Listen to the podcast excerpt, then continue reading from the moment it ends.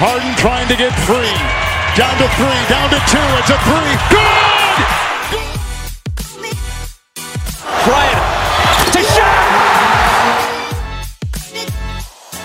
And that'll do it. It's over. The Golden State Warriors return to a familiar place. They're on top of the NBA world.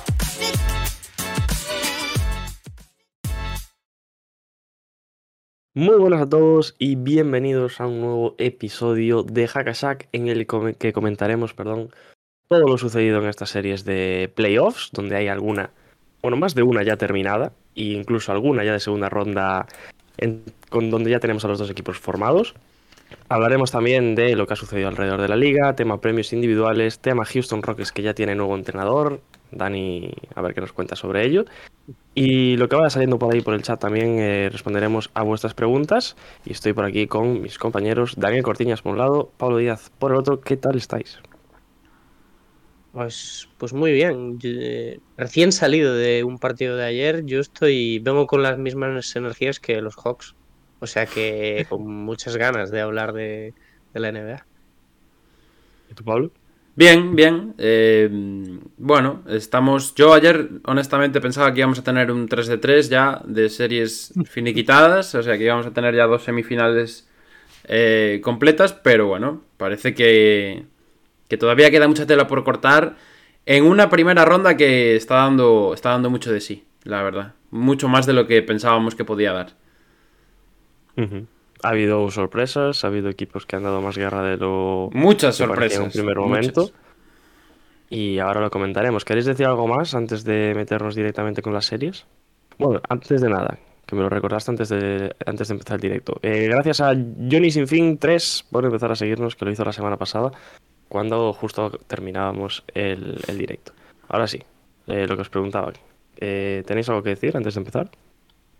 Nada, ¿Algo más? nos metemos. Pues nos metemos en las series. Vamos para allá. Y como la semana pasada, volvemos a empezar por la conferencia oeste. La serie entre Denver Nuggets y Minnesota Timberwolves que se cierra con un 4-1. Para, para los Nuggets finiquitaron ayer la serie con la victoria en el quinto partido y ya están en la siguiente ronda. mm, con quizás algo más de, competencia que le ha dado Minnesota, de lo que nos podíamos esperar. Ha habido ahí partidos que, que le ha puesto las cosas difíciles, de hecho se ha llevado uno. ¿Cómo, cómo habéis visto la serie?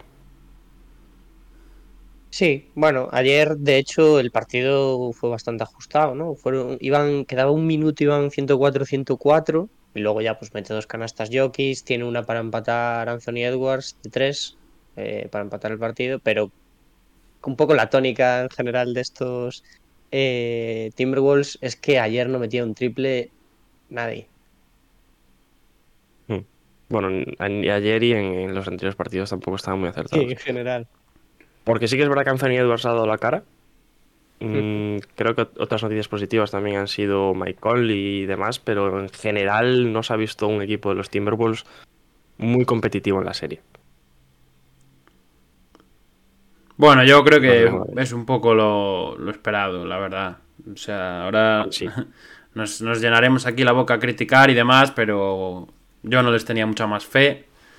Mm, De hecho, me atrevería a decir con todo el respeto hacia la franquicia que el partido que roban es un partido de estos que dices, joder, ¿para qué, pa qué, pa qué lo alargas uno más, hombre? ¿Para qué lo alargas uno más? Que acabas, acabas con un 4-0 y ya otra cosa, ¿no? Pero bueno. Eh, no sé, yo creo que al final si haces la, la, el análisis en retrospectiva un poco de lo que ha sido toda la temporada, la nota de los Timberwolves es bastante baja, ¿no? Sobre todo por, por lo que han comprometido, por lo que hicieron en verano y porque, porque ahora de cara al futuro están muy, muy, muy, muy necesitados de competir, muy, muy necesitados de, eh, no quiero decir ganar un anillo, porque ganar un anillo al final hay 30 equipos que lo buscan todos los años, pero sí de estar en la pelea por llegar a unas finales de conferencia, por ser un equipo eh, contendiente a cierto nivel. Y la realidad es que hasta, hasta ahora no lo han sido y este año yo creo que es una decepción absoluta para, para ellos y para, y para todo el mundo, vaya, por su parte. Y yo creo que el problema se acrecenta cuando eh, la parte, bueno, el proyecto se ha puesto por un jugador como Gobert, eh, intercambiando lo que intercambiaste por él. Y ese encaje con Towns es realmente lo que no ha salido bien en Minnesota. Y yo creo que Mm. ahí es un problema, lo decía Pablo, a largo plazo para lo que se viene, porque es un equipo que ha apostado mucho para ganar y no lo ha conseguido de momento en esta primera temporada y tampoco se han visto las bases como para que en las próximas veamos algo mucho mejor. Sí, yo sí, yo estoy de acuerdo. Eh, ya sabéis que, bueno, yo le tengo un poco más de aprecio a Gobert de lo que se le suele tener de media, pero es que, claro, lo que ha hecho Jokic en esta eliminatoria, que nos lo podíamos esperar, es buscarle todas las costuras a un equipo le que diseñó un traje. la temporada Le cosió un Sí. traje, bueno, bueno, bueno. Lo que le hizo Go- durante la temporada regular. Yo cre- creo que en esta serie se evidencia un poco lo que le ha pasado a los Timberwolves durante la temporada, ¿no? Casi un equipo que ha empezado muy mal, que ha tenido un muy mal Anthony Edwards al principio de temporada, que después se recupera Anthony Edwards cuando tiene la baja Cat y sí que empieza a hacer un subidón, pero Cat no vuelve también hasta el final. Eh, ha sido un equipo que no ha tenido todas las piezas, después cambia de Angelo Russell por Mike Conley, bueno, ha ido ajustándose poco a poco, al final se le lesiona McDaniels también, tiene que salir Alexander Walker a cumplir el, el puesto, que lo ha hecho muy bien, yo creo que es una de las grandes noticias de la, de la serie. Em, eso y que por lo menos, a pesar de que ya digo, por ejemplo, ayer Edwards creo que no mete, o si mete, mete uno, en ningún triple, de los seis que se tira, de los siete.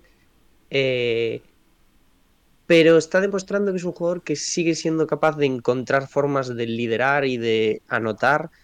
Y la mejor noticia es que con 21 años pues es un líder absoluto. Pero es buena noticia y es mala noticia a la vez, yo creo, ¿eh? Porque indica, otra cosa a nivel de franquicia. indica, ¿no? que, indica cómo está el patio, un poco. Para que él con 21 Ya. años tenga que tomar este rol y tenga que sacar las castañas del fuego, pues yo creo que no Bueno, habla pero nada yo bien no lo veo de- tanto del por, equipo. por deficiencia de plantilla. Yo lo veo más por, por o sea, mérito de Edwards que, que de mérito. Obviamente, Bueno, yo creo que son ambas cosas. ¿eh? Yo creo que... Cat- yo creo que Cat, el resto del equipo partido- lamentable, la verdad. El primer partido decente que se hace es este. Con Kat hay que tener una conversación, yo creo. No hablar de los playoffs del año pasado también, que bailó un poco pues cuando le apetecía. Y Gobert, es lo que acabas de decir, Gobert ha sido un fraude absoluto este año. O sea, una temporada Sí, sí. de menos, menos cero. Aunque no exista ese número, pero... Se ve que te cae bien Goberte, Pablo. No, no, ya sabéis que yo soy sospechoso habitual de criticarlo, pero es que más a huevo no me lo puedo poner. También le tocaba bailar con la más fea, ¿eh? Bueno, le toca bailar con quien sea, pero supuestamente él es el, el mejor defensor Sí, interior de la NBA. Y si alguien tiene que pararlo es él. Y el, el precio que le han puesto es el precio que pagaron por, por él en verano. Y, y bueno, por lo, por lo que sea, no está ni cerca de cumplir esas expectativas. Sí. No, no, es totalmente así. O sea, los Timberwolves que hacen la apuesta que hacen es para competir en el, en el oeste. Ya no te digo ganar un anillo, sino para competir en el oeste tienes que tener un pivot que sea capaz de parar a gente como Jokic, precisamente. Y por parte de Denver, ¿qué, ¿cómo lo veis? Porque yo creo que el gran desapercibido de esta serie es Nikola Jokic. De la serie no, de los playoffs, mejor dicho. Porque se ha hablado muy poco de él y creo que está a un fantástico nivel. Es lo que se le pide siempre. Bueno, yo no los, no los termino de ver a Denver, la verdad. Eh, si os soy sincero, de las cuatro series que hemos visto, no veo a. Lógicamente alguien tiene que llegar, ¿eh? Pero no veo a ningún candidato. A ver, entender lo que digo. ¿vale? No veo a nadie que digas, buf, candidato al anillo. Lógicamente, alguien va a llegar y alguien va a competir y son grandes equipos. Pero de las cuatro series que ha habido en primera ronda en el oeste, no he visto ningún equipo que me dejase la boca abierta, que yo dijese, buf, van a tope. Pero ¿y lo podrías extender eso también al este? Eh, no, Sí, yo creo que sí. no. A mí Filadelfia me ha dejado sensación de superioridad, por ejemplo. Buf, a mí no tanto. Pero no, no, eso, eso lo decís ahora porque estáis condicionados por el tema de la lesión. No, no, no, no. Yo no. creo que en la serie Filadelfia debería haber pasado muchísimo más por encima de Brooklyn Nets. Hombre, luego lo hablamos. 4-0. Bueno, ha pasado por encima. Sí. Ha pasado por encima, pero Sí, pero 4-0. en los- en El, el último partido partido- sin Embiid, el último partido sin Embiid es un partido claramente de querer y no poder de, de- de Brooklyn. Contra un equipo sin Pero- Embiid, ¿eh? Que es, Vale, eh, vale, pero estamos hablando de un Brooklyn Nets que es, es capaz de parar a Embiid, dejarlo seco ¿Y qué? eh, ¿Y qué? y está a un arma más de ganarle un partido dos. Vale, pero precisamente, que precisamente por eso, Michael Bridges en el campo. precisamente por eso me parece un equipo competente para el anillo, porque le bloquean a Embiid y sigue siendo capaz de hacer daño por otras vías. Vale, pero estás hablando, están jugando contra un equipo que, eh, que tiene a Michael Bridges y nada más. Bueno, te, pongo el caso, contra te pongo el que caso, a Cleveland, Brown, a- Cleveland. a- Le bloquean a Bueno, Donovan Mitchell y ¿qué hace? No, no, a mí me habéis hecho una pregunta, ¿eh? yo solo respondo. Si veo alguno Ya, ya, ya, pero en el para- este. Pero entiendo por dónde Si vas. o no. Entiendo por dónde vas. Entiendo por dónde vas. Y sí que es cierto que en general no hay ningún equipo que esté. Para mí, Filadelfia, ya digo, pero en general no hay ningún equipo que esté súper feliz con cómo le fue por ahora. Pues mira, yo por ejemplo discrepo contigo, yo creo que, o sea, es que le ha tocado una serie que, una, no creo que, no sé datos, eh, pero no me da la sensación de que haya visto mucha gente, eh, y que ha sido pues un poco decantada desde el principio, eh, iba 3-0, o sea, Minnesota gana, eh, hemos jugado un quinto porque Minnesota ha dicho, pues bueno, un poquito más, pero era una serie a la que yo creo que no se le ha prestado mucha atención. Me parece que eh, han estado muy bien muchos jugadores de Denver. El otro día decíamos, cuando hicimos el directo también hablando de la serie, sobre los secundarios, eh, pero en el segundo partido eh, Jamal Murray vuelve al nivel a que tuvo en la burbuja. Ese es el. Para mí es el. muy bien. Ayer también juega muy bien. Bueno, yo creo que de momento están dejando cosas para las que yo decía que, y lo voy a seguir manteniendo, después hablaremos de esto, supongo, que son un rival que le puede hincar el diente a Fénix de manera curiosa. ¿eh? Leemos un poco el chat antes de seguir, Diego, que está, está movidito. Por, por una parte, eh, aparece nuestro Michael Birmingham ya que nos pone buenos días, ya veo que estáis hablando de Denver, pero quería saber si le habéis prohibido a Pablo hablar de Westbrook hoy, como es conveniente. Se hablará, se hablará, todo se hablará, todo se hablará. Todo se hablará. Chop Chop dice que es inexplicable cómo está pinchando Boston ante Atlanta, ya adelantándose a la otra conferencia. Y Michael vuelve a decir, ojo a los tíos, a, a los del tío del triple fallado eh, en las finales de la conferencia este. Al equipo, mejor dicho. A Miami se refiere, entiendo. El, el triple fallado es el de, bueno, el de Butler, el Sí, típico. Hablaremos, hablaremos. La gente está ansiosa con el este. Es que en verdad el este es donde está de lo picante ahora todo. Aquí hay dos series que están acabadas ya. Sí, bueno, pero las otras dos yo creo que están picantes también. El problema... mejor, ¿no? Así Claro. las despachamos primero. Perfecto, perfecto.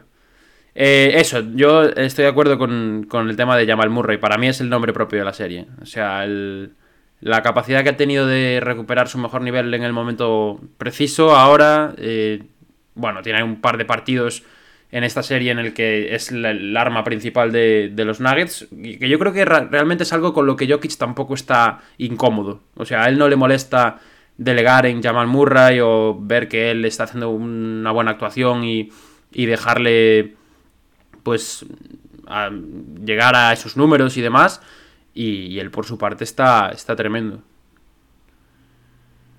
A ver, también Jokic no es un tío que se caracterice por hacer números. Entonces, yo por esa parte creo. Ya me ha dado un paso adelante. Y por eso- hacer eso está números, claro. sí, ¿no? Que busca Así que números. No tantos anotadores. Claro. A eso me refiero. Eh, Jamal ha dado un paso adelante y a mí me está gustando también mucho Aaron Gordon, la verdad. Creo que en ataque está sabiendo actuar al son de, Jokic y es una de las piezas que mm, te descolocan como defensa, Aaron Gordon. Y creo que va a ser fundamental de cara al partido contra, contra Phoenix, porque creo que es una de las bazas, eh, la defensa de Phoenix que puede sacar rédito los, los Denver pero bueno, eso luego hablamos de ello al final.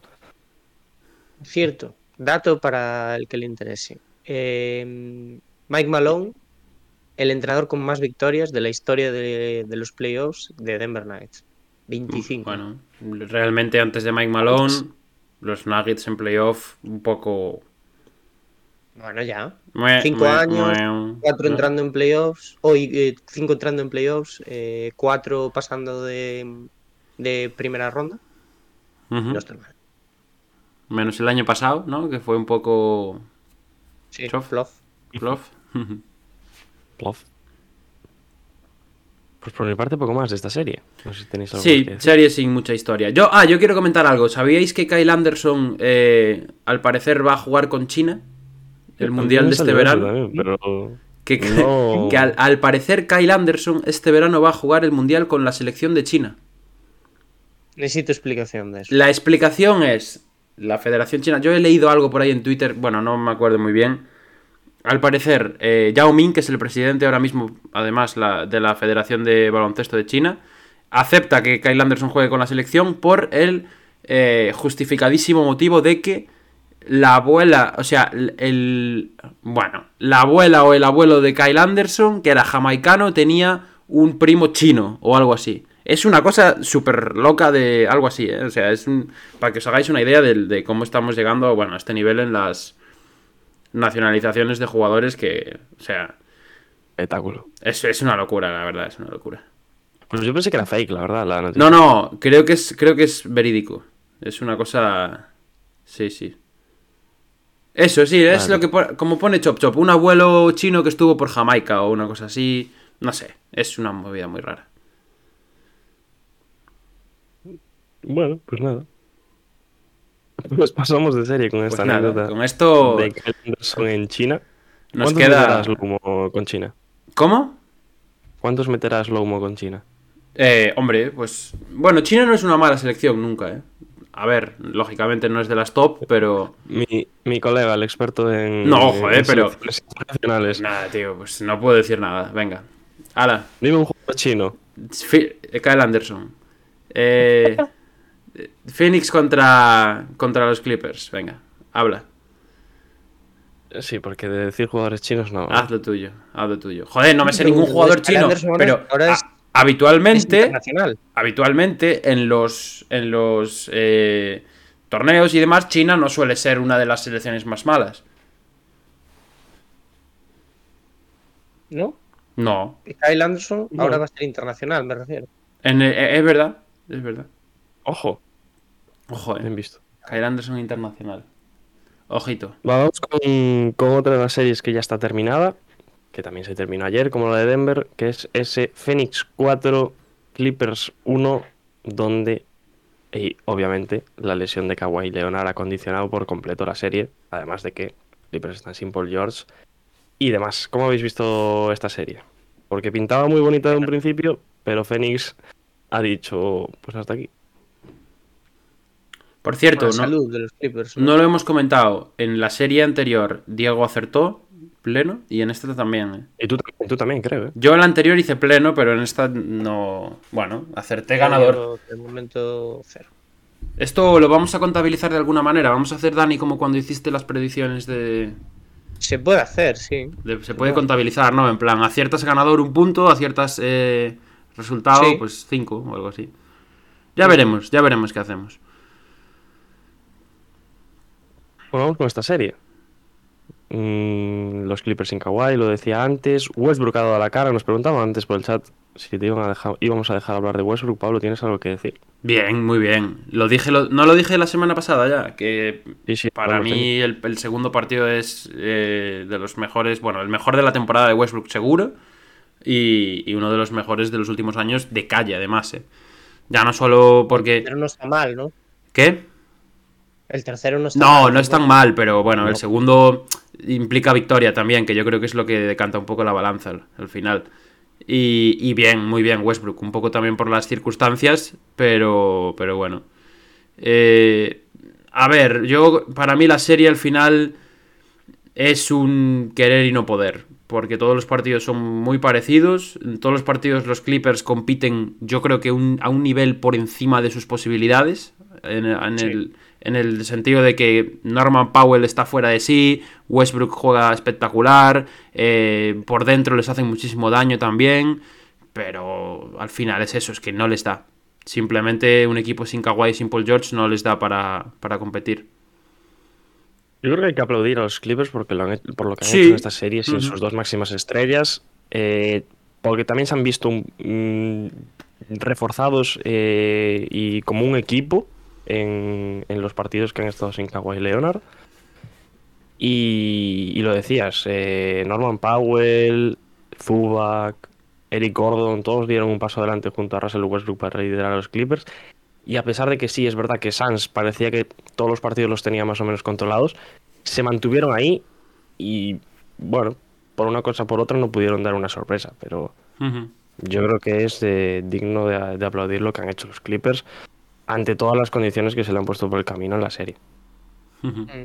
No sé. O sea, eh, la pena ha sido, claro, pues que se han juntado las lesiones de los dos mejores jugadores de un equipo. Y cuando estamos hablando de las estrellas que son, pues Kawhi y Paul George, poco más se puede hacer, ¿no? Yo creo que, pues lo que habéis dicho, los Clippers eh, cumplieron de notable o de sobresaliente con lo que tenían. Eh, Westbrook pues, le ha venido genial esta serie, veremos qué contrato pincha en el verano. Em, porque los Clippers lo máximo que le pueden ofrecer es una excepción media, creo que es de 7 millones o algo así. O sea que igual hay algún otro equipo que ahora dice, "Mm", Ujú. pero, pero bueno, yo me lo he pasado muy bien en esta serie, menos ahora al final que ya era un poco, Yo ya no, yo sabíamos todo lo que claro. Yo me, a mí me da, me da lástima. eh, a nivel de que, joder, yo creo que esta serie era candidata a ser una serie increíble, pero bueno, se nos, se nos va un poco por el tema de las lesiones al final. Sí. Hmm. Además, y ahora nos metemos, yo creo, en esto que es lo interesante. Yo creo que los Suns aún no han demostrado que son No, gran por eso, equipo. por eso Sí. lo digo. Sí que es verdad que, bueno, lo de Booker, Booker está haciendo, y eso que venimos de donde venimos también, está haciendo los mejores playoffs de su carrera, sin ninguna duda, está en el mejor momento de su carrera, está haciendo absolutamente todo. Eh, lo que antes decíamos que Booker no era un playmaker, ahora parece que pues también, si quiere. Eh, y Durant está metiendo también los tiros que le están dando, Chris Paul en momentos importantes también, pero no me da la sensación de que haya demasiada conexión entre ellos, ¿sabéis? Hmm. Incomodidad. Si cada Para mí la palabra es, yo- es incomodidad para mí. A lo mejor esto es una sensación que nos la transmite, pero también por la defensa de los Clippers, ¿eh? que yo creo que hay que darle el mérito que se merece. Sí, Pero, también, también. pero yo al, al esquema de ataque de los Suns lo he visto muy. Muy. No sé, como. Como. eh, lento, como falto de soluciones. Eh, al final ha Lento sobrevivido. Ha sobrevivido por, por, la, por la barbaridad de Booker, por lo que ha sido Booker durante toda la serie y por un par de destellos de Durant. Pero en general, a estos Suns yo los veo. No quiero decir que no vayan a ganarle a, Denver, porque esa serie sí que yo creo que ahora va a ser muy interesante de ver. Pero no los he visto de verdad como un equipo que sea un contender serio a, a día de hoy para, para llevarse el anillo. Que a lo mejor es eso, ¿eh? A lo mejor ahora empieza otra serie con otro contexto y se salen. Pero, pero bueno, yo contra estos Clippers no los he visto para nada cómodos. Para mí la palabra es esa incomodidad. Yo creo que el principal problema, eh, o bueno, mejor dicho, situación que es, podemos sacar de esta serie de los Suns, es que no han, no han actuado como un equipo realmente. Eh, hemos visto muy buenas individualidades, Devin Booker, eh, Chris Paul en momentos eh, finales de partido, Kevin Durant también a, su ritmo, pero a mí me da la sensación de que, lo decías tú más o menos sobre el esquema de, de ataque de los Suns, que todavía no han llegado a un punto de conocerse entre ellos para por lo menos tener una organización en ataque. Muchas jugadas acaban eh, tiros de, de Booker o de Durant porque no hay otra. No sé, yo mm, lo decías tú la palabra incomodidad, yo también pienso que puede ser así. Y, y no, no les veo muy, muy finos tampoco en ese sentido. Pero bueno, al fin y al cabo ganan por, por pura calidad, yo creo, Sí, la, sí. la serie. Mm. Y Ahora- ahí también hay que decir que son cuatro jugadores, cinco. La rotación es corta. Han- yo creo que han tenido la posibilidad de ampliarla por eh, cómo estaba la serie y cómo estaba de mermado el rival. Pero una serie contra Denver Nuggets, eh, vamos a ver cómo, cómo, o sea, cómo Peligro, o qué peligro. consiguen, mejor dicho, sacar de la segunda unidad, porque necesitan cosas de la segunda unidad si quieren eh, plantar cara. No, totalmente. O sea, ahora eh, tiene una oportunidad muy buena Monty Williams de callarnos un poco la boca, pero yo ya os lo venía avisando, pero me está me está dejando frío, ¿eh? Porque, por ejemplo, creo que si, si hemos visto cosas buenas de Durant es más por mérito de él que por lo que lo ha intentado meter dentro del esquema. Porque Sí. hemos visto muchos partidos de Durant esperando en una esquina al balón. Quiero decir, te puedes permitir eso porque sabes que eh, el balón que toque Durant lo va a meter.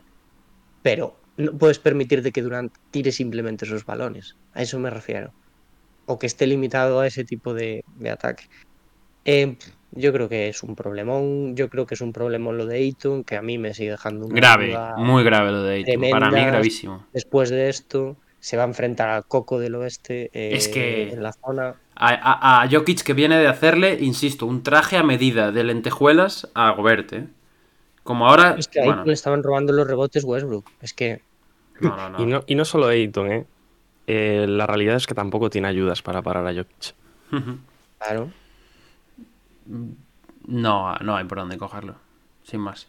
Y luego, lo, lo que hemos, que por ejemplo, yo creo que se pueden dar con un canto en los dientes, porque lo han llevado a 5 nada más. Y ahí pues pueden descansar un poquito más y lo que queráis, porque si llega a ser a 7, con la cantidad de minutos que estaban jugando las estrellas, teniendo en cuenta la corta rotación que tienen, los años que tienen sus jugadores también, eh, enfrentándose a unos Denver Nuggets que tienen algo mucho más grande.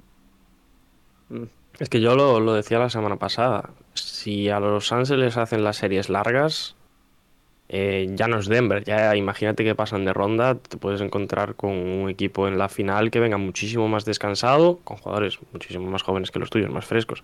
Mm. que a priori tienen más tanque. Y tú habiendo jugando una minutada por partido los Devin Booker, Durant, Chris Paul, y compañía. Entonces, bueno, le, le viene bien al fin y al cabo esto. Y sobre todo para la serie de Denver haberla acabado pues a la vez, en ese sentido. Nos dicen por el chat, eh, Chop Chop, visto lo visto, eh, por los Clippers en el oeste, con las estrellas eh, saludables, era candidato a campeón de conferencia. Y Ya, yo te bueno. añado a campeón de la NBA después de verlo Y del si primer mi, partido. si mi abuela tuviera ruedas, ya, todos sabemos. Ese es otro se- ¿eh? Bueno, acaba, acaba de leer. Sí, yo también quería hablar de eso. Eh, y luego sigo sin entender por qué no juegan TJ Warren y Terrence Ross. Si no me equivoco, Dos Chop del- Chop, confírmame, pero puede ser que TJ Warren haya jugado algún partido de estos últimos, no mucho, ¿eh? Pero que los haya metido en plan 5 minutos. A, a ambos puede ser, además. Me suena de, de verlos en algún partido, ¿eh? Pero no, no estoy seguro. Eh, decías lo de los Clippers, ¿no, Diego? Mm, ¿Qué pasa con el proyecto de los Clippers? Bueno, no sé, a, a Tyron Lue que- desde luego no se le ve muy contento con, con cómo va. Son cuatro años donde mm, diría que no han conseguido llegar eh, los dos en plenas condiciones a la postemporada en ninguno de ellos. Y, y dando lo que vieron por Paul George. Y el año que viene, tanto Paul George como Kawhi. 500 rondas. El año que viene, tanto Paul George como Kawhi. Bueno, es el, último asegurado, es el año que viene. O sea que. Claro, yo vi un titular que me gustó mucho eh, esta mañana que era el proyecto de los Clippers o la era de los Clippers no está acabada aún, pero le queda poco. Pende de un hilo. Yo creo que hay que gestionarlo de otra manera. Que, que, Paul George se lesione me preocupa menos porque sí que es cierto que no es tan habitual, yo creo, por lo menos. Eh, hemos tenido años como el año hace dos años de Paul... no. Claro, hemos tenido años de Paul George como el de hace dos años en el que estuvo increíble en playoffs y llegaron a finales de conferencia precisamente contra estos Suns y compitieron y demás. Pero con Kawhi hay que empezar a gestionar el tema de otra manera, porque no puede ser. Ya para empezar, no, no sé, que no tenga Kawhi alguna lesión jodida. Porque el año, el año pasado hicieron lo mismo, o, cuando, o el año anterior fue. Bueno, creo que fue el, el- mismo año que estoy hablando de Paul George. Que se lesionó de la rodilla, eh, lo llevaban con todo el secretismo para ver si podía jugar o no. Al final no jugó ningún partido y resulta que tenía el ligamento roto. Vamos a ver que, que Kawhi no hayan hecho la misma este año y, y no esté roto otra vez. Y ya después, pues vamos a. Vamos a gestionarlo de otra manera, porque no puede ser. O sea, Kawhi yo entiendo perfectamente que se pase por la suela la temporada regular, pero si luego llegas a los playoffs y, y no estás. Bueno, no quiero decir que le falte ritmo, pero que al final te vuelves a lesionar. Entonces, mm, no sé, hay que, hay que mirar cosas ahí. Yo no, no soy tan extremista como para hablar de traspasos o para hablar de cosas así, pero, pero sí que es cierto que hay que darle una vuelta. Ya, y no solo eso, sino directamente en el primer y segundo partido de esta serie, sabiendo lo que dependes de Kawhi Leonard, y vale, es verdad que lo necesitaban para ganar, eso no hay ningún tipo de duda. eh, no puedes forzarlo tanto si sabes que está tocado de, de esa forma y así ha acabado. Yo te digo que no sabemos ni la mitad de lo que tiene eh, Kawhi. ¿eh? Claro. Yo creo que Kawhi se le juntó todo, ¿eh? a Con lo de la hermana parece- también. Bueno, ya, eh. A mí me parece que esta temporada no han gestionado mal los Clippers porque ha ido de menos a más en cuanto a, ganando minutos y ha estado los últimos partidos compitiendo para estar dentro de los playoffs y demás. Yo creo que en ese sentido sí que ha habido una progresión para que llegara listo para los playoffs, pero sí que estoy con Pablo en que seguramente ya arrastraba algo que por miedo a la opinión pública que hay sobre Kawhi y tal, no se ha dicho y no se ha tratado bien y ha pasado lo que ha pasado. Ujú. Y lo peor es que a Tyron Lu la sensación que transmite es que está bastante cansado de ese tema ya. Mm, Es cuando, que Tyron Lue está para otra cosa. cuando le preguntan por el tema, él, bueno, responde de aquella manera un poco. Es que ya también tiene que estar cansado, ¿eh? De que cada dos por tres sus estrellas estén lesionadas y que por encima le estén preguntando todos los días por ello. A mí me- la verdad, a mí me tocaría las narices. ¿Qué le van a Es verdad preguntar? que es su trabajo, ¿eh? Pero No, ¿y qué le van a preguntar? No le pueden preguntar otra cosa. Es que si no, no hay. además de preguntarle por, por Russell Westbrook. A ver qué dice Paul George en su podcast, que últimamente no para de salirme en TikTok el podcast de Paul George. Ya ves, eh. Es una Sí, sí. locura, ¿eh? nos dice Chop Chop que TJ Warren sí que jugó pocos minutos, tres. Sí, tres, vale. Ross ni cancha. Vale, vale, gracias. Pues no sé si quieres decir algo más Nos Poquito movemos. más, poquito más. sobre la serie entre Suns y Clippers. Pues vamos a la siguiente. Donde aquí sí que todavía queda mucha tela por cortar. Sacramento Kings, Golden State Warriors, serie empatada a dos. Serie en la que yo ya he perdido mi pronóstico. Y. Todavía no. Y bueno, y serie a la que. A la que. La que de momento no Falta, falta mucho por se saber. igualado. Falta mucho por saber. Metemos Sí. lo peor en esta serie, Bueno. metemos lo peor, eh. Ah, Es que aquí, teniendo en cuenta cómo cambian las cosas de un partido a otro, por lo que hemos visto, Bueno, y otra serie marcada para este quinto partido por una lesión, la de Diaron Fox, que él ha dicho que va a forzar a pri- a priori, que quiere jugar. Que además es el dedo índice. O sea que no es. Bueno. Sabonis creo que Yo- está jugando desde febrero con un meñique roto, con un pulgar. Porque, bueno, al final, pues no. No es lo mismo. Entonces, a ver cómo va. si tuviese que apostar, yo diría que Fox juega aunque sea en silla de ruedas, la verdad. Ya, pero ¿cómo juega? Yo también. Ya, ya, ya. Ese es el problema, o sea, es la pregunta, ¿no? Da igual, va a jugar. De momento. Es, es- es de el alma de este equipo. Sí, por eso. De momento lo que ha hecho ha sido espectacular y es también uno de los que los está manteniendo ahí.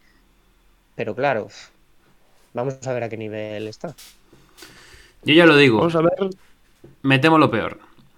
Sabiendo lo que significa lo peor para mí, ¿eh? Que lo peor es. No, a- ver, este partido es decisivo, Clave. el que nos viene ahora. Insisto, metemos lo peor.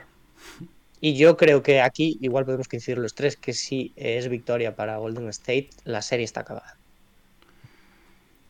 Por eso lo digo. A mí me da esa sensación. también. Por eso, por eso estoy. Por el factor cambio, ¿no? La experiencia. mm, en- además jugarían en casa ese sexto partido. Y en cambio, si este los- lo ganan los Kings, veo más un séptimo. Hay vida, hay vida. Sí, sí, sí. No sé qué queréis que os diga, no sé qué queréis que os diga. ¿eh? Yo creo que Diaron pero- Fox va a jugar. Está siendo espectacular esto, o sea, está siendo increíble la serie. Sí. Sí, bueno, eso estoy un poco en la.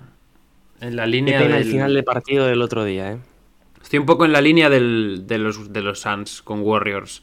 Por, por- precisamente por lo que dice Diego. El otro día, eh, el 2 a 2 es un partido que la cagan de una forma estrepitosa. Que tendrían que haberlo ganado tranquilamente. Sí.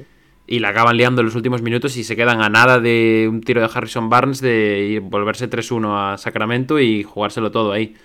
Entonces, Mm, bueno, no sé, vamos a ver si Golden State también es capaz de quitarse un poco ese fantasma del, de jugar como visitante, que este año creo que ha sido el peor equipo de la liga fuera de casa. Y en esta serie por ahora, pues tal cual. Dos derrotas fuera y dos victorias en casa. O sea que... No sé, pero ya os digo, yo creo que el partido de esta noche, entre la, lesión de Fox, entre que los Warriors vienen ahora un poco con el momentum de, de la serie de ganar dos partidos seguidos. Eh, me, me, temo que esta noche pueden ganar los Warriors y, y decantar bastante la, la serie. Mm. La verdad. Además, Curry está creciendo bastante en la serie. El sí. último partido hace un partidazo, a pesar de que se le cruzan los cables al final del partido pidiendo un tiempo muerto cuando lo tienen. Bueno, es que realmente, o sea, para lo, lo, poco habitual que es ver a Curry cometer un error al final del partido, comete dos seguidos, ¿no? Que es el, el tiempo muerto ese que pide y después ah, sí. probablemente la peor bomba de la historia de Curry en unos playoffs. Y no solo por cómo la tira, sino también porque tiene un montón de tiempo en el reloj. No tiene es verdad que encuentra una situación favorable para él, pero es que igual le quedaban 12 segundos. Sí, sí, sí. Pero yo estoy con Pablo, ¿eh? De que lo que pase hoy condiciona todo.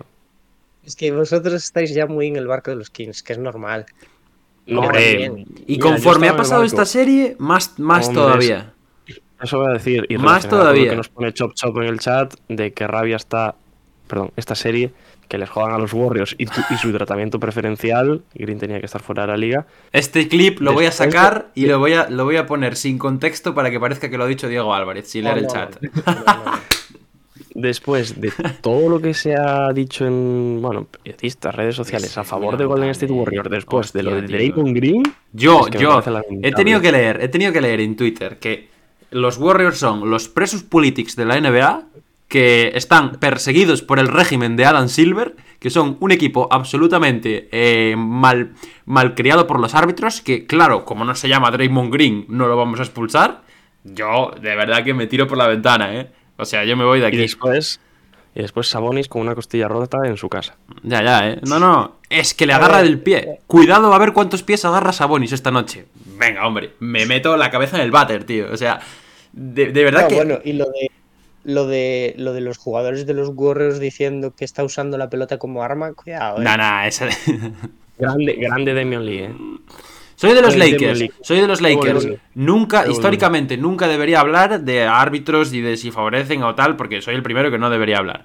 Pero de verdad, decir que a los Warriors, los árbitros, les, les van en contra y que la liga está concienciadamente actuando en contra de los Warriors, me parece eh, la mayor parodia que se ha dicho en, los, en la vida de la NBA. O sea, por favor. A ver, ya sabéis que aquí no somos mucho de hablar de árbitros y yo siempre digo que a mí los árbitros me dan igual, pero lo, el nivel de estos playoffs, yo creo que es uno de los peores que no, recuerdo últimamente. No, no, no, el año pasado, cuidado, eh. Uh, yo me acuerdo del año pasado. Yo creo que esta primera ronda le está pasando, pero de, de calle además. Tema. A mí me parece que hay mucha. No, pero tú, tú te refieres sobre todo. Los criterios. Te, te no, refieres mucho, no, Dani, al, al tema refiero... de las expulsiones y tal. No, no, no. Ah, bueno. eso, es, eso es un factor importante, pero por ejemplo, viniendo a este, a este partido, eh, cuidado, cuidado cómo le prepararon el partido también a los Warriors. Te, no, al final, no, hombre, pero si, final, pero si Draymond Green es cuantas... Uriol Junqueras, que está exiliado del país porque es un porque es un denostado por la NBA, por favor. Yo de, de verdad que no lo, no lo, podía entender. Hay unas cuantas jugadas al final del partido que son faltas absolutamente claras en penetraciones de los Kings. Eh, y, y, y, y, seguimos jugando. A ver, la, la, la, la ¿Cómo es? La, la secuencia. Esa, la secuencia de. La secuencia de Harrison Barnes entra. Draymond Green le hace la falta más clara de la historia. Sí. Eh, cae el balón. Draymond Green le grita a Sabonis en la puta cara con el árbitro al lado. Y luego no sé qué es en el otro lado que también. Luego hace una pantalla. Ah, luego hace un bloqueo que agarra al tío así con los brazos y se lo lleva de viaje, tío. Y, y le da igual. O sea. No, no, a ver, ahora era por meternos con los Warriors, pero nah, nah, eh, ya digo. Que meterse eh, de qué, esto de es la verdad. Ni más ni menos. Que ya hablaremos después, ni porque yo creo que da mucho para cortar. Pero ayer, ayer mismo, en el partido que me estaba viendo ahora, de los, de los Celtics y los Hawks, también le pitan una falta a Smart eh, que no tiene sentido sí. a final del partido. Hay, es, yo creo que está viendo una serie de decisiones. Es que además, Ya digo, en este caso, bueno, es en casa, lo que queráis, pero es que normalmente las decisiones están siendo al revés, están siendo fuera de casa para el equipo visitante. O sea, yo estoy viendo muy mal criterio este año. Yo, mm, mal criterio sí, y además eh, mucha disparidad en los criterios de un partido a otro. Sí, sí, sí. Sí, Hay sí. un partido en el que se pitan eh, 40 faltas y en otro se pitan 5. Ujú. Ujú. Y no puede ser tampoco. Pero en este, eh, y siguiendo un poco por este tema, por este hilo que estamos haciendo, es que no solo es que se le ha puesto en bandeja casi el empatar la serie a Golden State, es que eh, ahora mismo los Kings son los villanos de la NBA. Bueno, Y no han hecho les- nada. Sí, se les ha puesto el- la etiqueta, sí. Ojalá, ojalá Son- ganen los Kings, Dios. ¿Cómo estaba yo? Mira, yo, mira que yo siempre he sido pro, pro Warriors, eh, pero esta serie de verdad me está corrompiendo por completo. Yo ahora soy más de los Kings que el, que el Rayo. Soy más de los Kings que el Rayo. Y es que además, eh, ahora Sabonis es un jugador sucio de repente. Nada, Sabonis se tapa la cabeza para que no le pise ¿Alguien Draymond Green como posteriormente le pisó el pecho y resulta que se estaba agarrándole el pie. Vamos.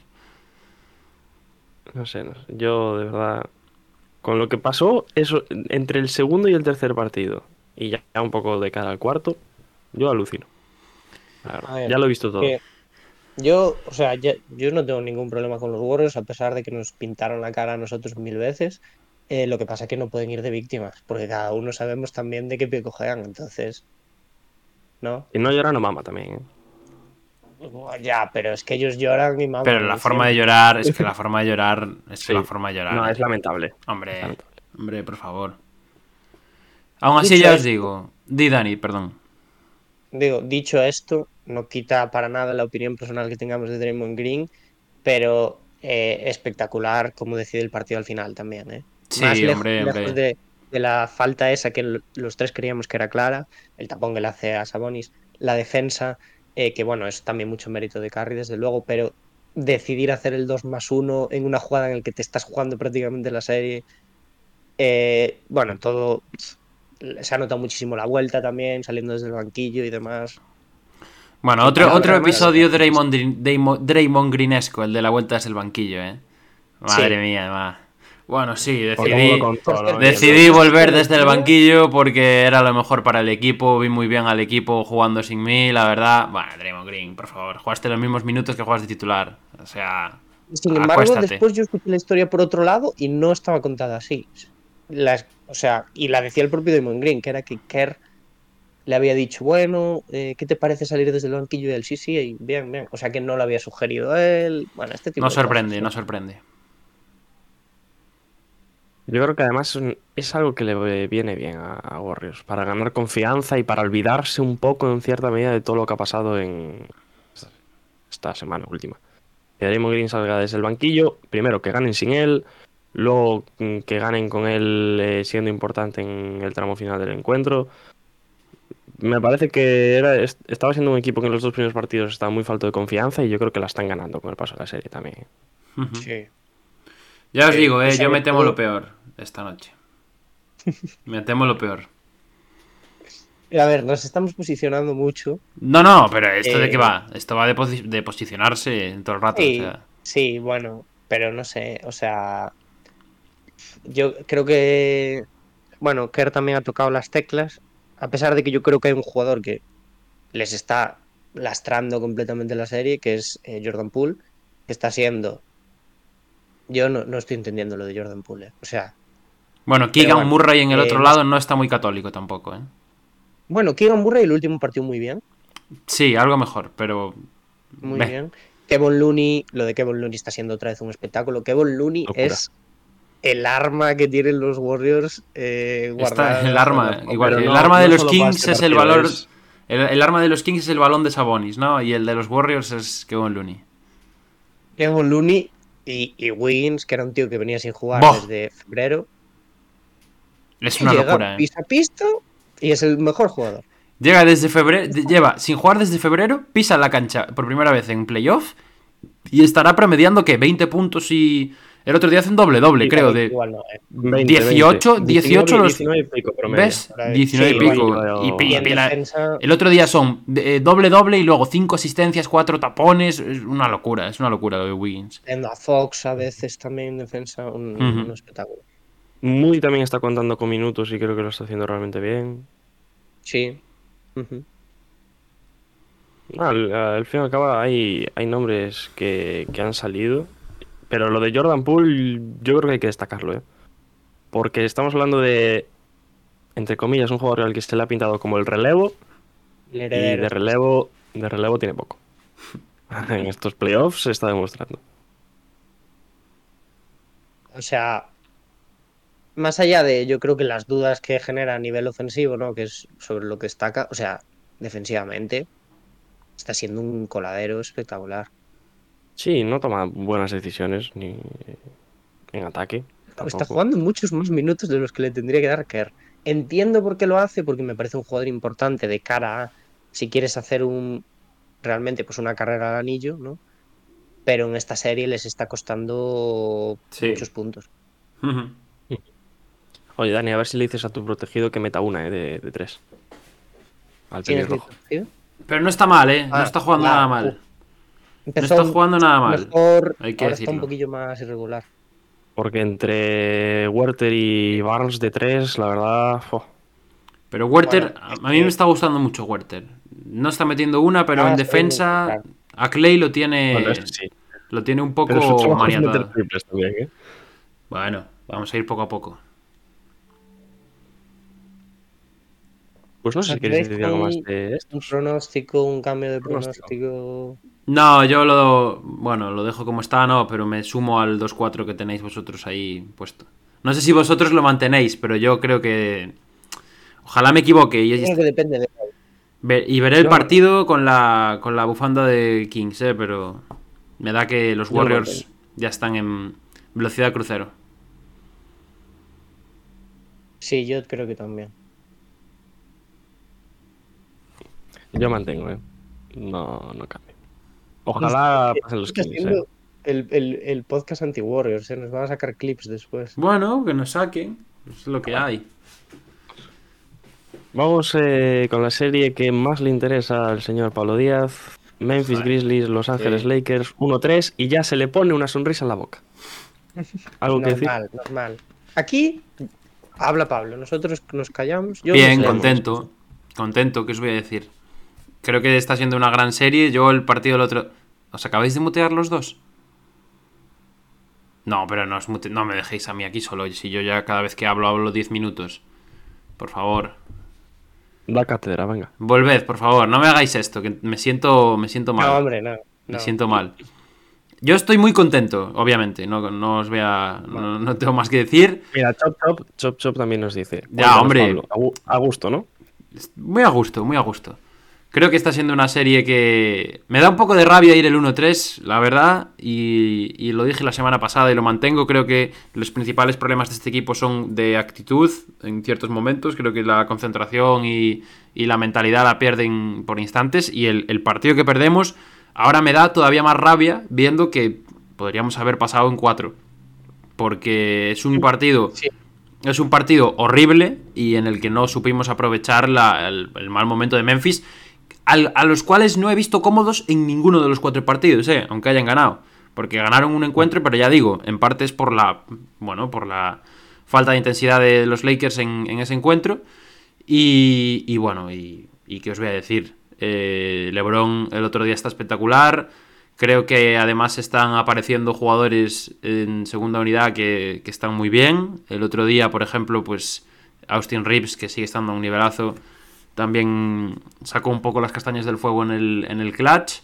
Y, y nada, y en el tercero eh, Anthony Davis estuvo espectacular, luego en el cuarto no, no apareció, pero, pero es eso. Al final es un equipo que, que ha sabido adaptarse a lo que le pedía cada partido y, y por ahora estamos, estamos cogiéndole un poco la matrícula a Memphis, la verdad. Yo solo voy a decir. Venga, Diego, venga, hombre. Qué gracia me hizo eh, ese momento, ¿eh? Cuéntame, cuéntame más. Yo, a ver, yo creo que para mí está mucho más decantada a priori la serie de lo que parecía. Ya sabéis que yo tenía más confianza en Memphis. Sí que me parecía que iba a ser una serie larga, pero en este caso la están resolviendo muy bien los Lakers. La principal noticia, y es lo que decíamos en la previa incluso, que es que los Lakers tienen tanta profundidad ya de plantilla que se pueden permitir, o de momento se pueden permitir, tener noches flojas de alguna de las dos estrellas, ¿no? Por ejemplo, en ese último partido Anthony Davis. Bueno, yo creo que en parte sí, pero más por demérito de Memphis que por mérito nuestro, ¿eh? Eso. Puede ser. Sí, pero también Sí, sí, sí. los Lakers, al contrario que otros muchos equipos, pueden confiar en sus jugadores secundarios para cubrir eh, ciertas carencias en anotación o demás de sus dos jugadores principales. Hmm. O sea, yo, yo estoy con Dani en ese sentido. Depende de qué secundarios y de- es que depende del día al final, porque tanto de Angelo Sí, Russell sí, sí. como Schroeder son caja de sorpresa, un poco. De Angelo Russell el otro día hace un partido horrible, que es el tercero consecutivo horrible que hace, y llega al último cuarto y nos mete en el partido él otra vez. Es que es, un- es, es imposible saber por dónde te va a salir ese tío. Imposible. ¿Tienes, ¿Tienes que rectificar algo de Darvin Ham o no? No. No. ¿No? No lo creo. A mí me está gustando cómo está No, gestionando a mí me, me mata, me mata a finales de partido con Schroeder y de Angelo, no puedo. No puedo con eso. Hachimura sentado final de partido no te lo puedes permitir, lo siento mucho. No te lo puedes permitir. O Hachimura o Vanderbilt tiene que estar sobre la pista para el final del partido. Vanderbilt entiendo por qué lo sienta y, y es porque en ataque pues es limitado el chaval, pero, pero hombre, creo que a nivel defensivo, sobre todo si vas perdiendo en un final de partido, te puede marcar la diferencia. Pero, pero bueno, Hachimura ya sí que no. Además, teniendo en cuenta cómo está jugando, no, no veo el motivo para que, para que no juegue. Además, cuando es eso, habitualmente, o es Ruder o de Angelo Russell dan asco en, un en el partido. Siempre hay uno de los dos que da asco. Pues siéntalo y déjalo otro chico, ¿qué problema hay? Bueno, pues nada, ahí sigue él con los dos. Yo creo que, que los Lakers están muy bien en la serie, pero me parece que está así por demérito de, de Memphis Grizzlies, porque directamente me atrevería a decir que no han llegado todavía. Y no sé si llegarán. Ahora Se le está poniendo una cara de payaso a Memphis que va a ser difícil de quitar, ¿eh? Por, bueno, porque al final, eh, Por si todo. ladras, tienes que, tienes que rendir, ¿no? O sea, no, no, no puedes vivir de lo que prometes que vas a hacer si después no lo haces. Eh, bueno, ha, ha tenido sus complicaciones y las lesiones de los interiores y demás. eh, lo de Morant también. Pero son cogidas con las pinzas, ¿eh? Por- Porque yo creo que tienen equipo para pasarle por encima a los Lakers. Hombre, no pasarle por mira encima, sí eliminarlos.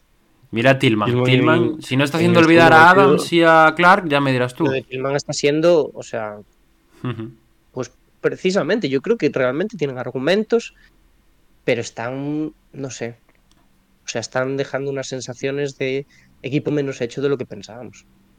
Y a mí me da la sensación también de que cada uno hace la guerra por su cuenta. Y es un problema.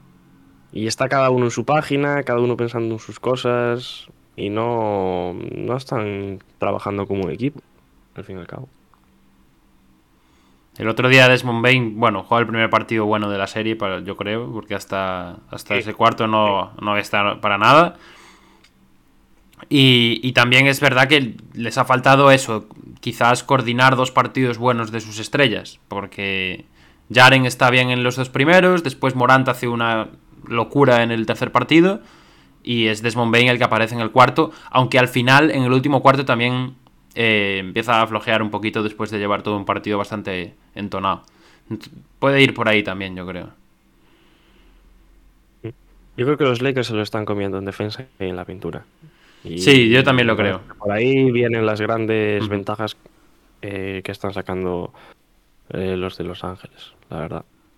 Defensivamente yo es donde creo que está la diferencia para a favor nuestra, vaya. Y creo que, aunque pueda tener buenos o malos partidos, buenos o quizás no tan buenos partidos, eh, la serie para mí está girando en torno a Anthony Davis. Lo que es capaz de generar en defensa y para luego, posteriormente, eh, sobre todo salir en transición para el ataque, me parece que está también decantando muchísimo a su favor. Ahora, ahora le, le duele la cadera. Nos enterasteis, ¿no? Ahora es la cadera. Igual, mañana será la otra cadera y pasado será a ver qué parte del cuerpo toca. Es de, coña ya, ¿eh? No, no tengo un descanso con este tío. No tengo un descanso. Eh, pero sí, ¿eh? Yo el otro día se le criticó mucho. Yo soy el primero que soy crítico cuando no aparece porque creo que es un jugador que también depende mucho de- del estado anímico. Que si, si empieza un partido y no está metido, si no empieza bien con los primeros tiros y tal, se pierde mucho. El otro día creo que tira ocho veces a canasta en todo el partido, una cosa así, que es, es insostenible eso para los Lakers. Y aún así, creo que no es eh, uno de sus peores de la temporada porque creo que en defensa marca mucho la diferencia. Creo que muchísimo. De hecho, bueno, está ahí en pantalla. Son la tercera mejor defensa de estos playoffs. Ya, mira, lo, lo dice Michael, que le sorprendió las de Russell el otro día. Bueno, yo creo que él fue también un poco en consecuencia de los primeros tiros que hizo. Cuando metió dos seguidas, ya, pues, que tire él, para adelante. También Reeves, pero bueno, Reeves es un jugador que se nota que tiene también predilección por los momentos finales, igual que otros jugadores de otros equipos. La estrategia de Lakers.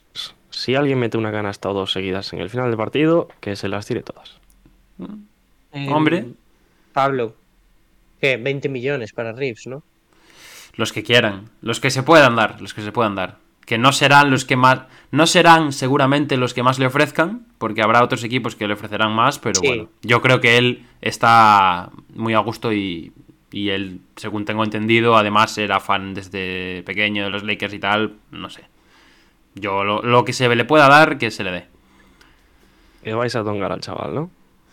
Vaya estafada nos va a meter Austin Reeves. El año que viene va a aparecer Xavier Henry, chaval, verás. Tyler Hero. Eh, bueno, ¿algo más de esta serie? Nada, de, de Dylan Brooks no hablamos, mejor, ¿no? Esta gente es lo que hay que hacer, No. no hablar de ellos. Y pasar de un poco, ¿no?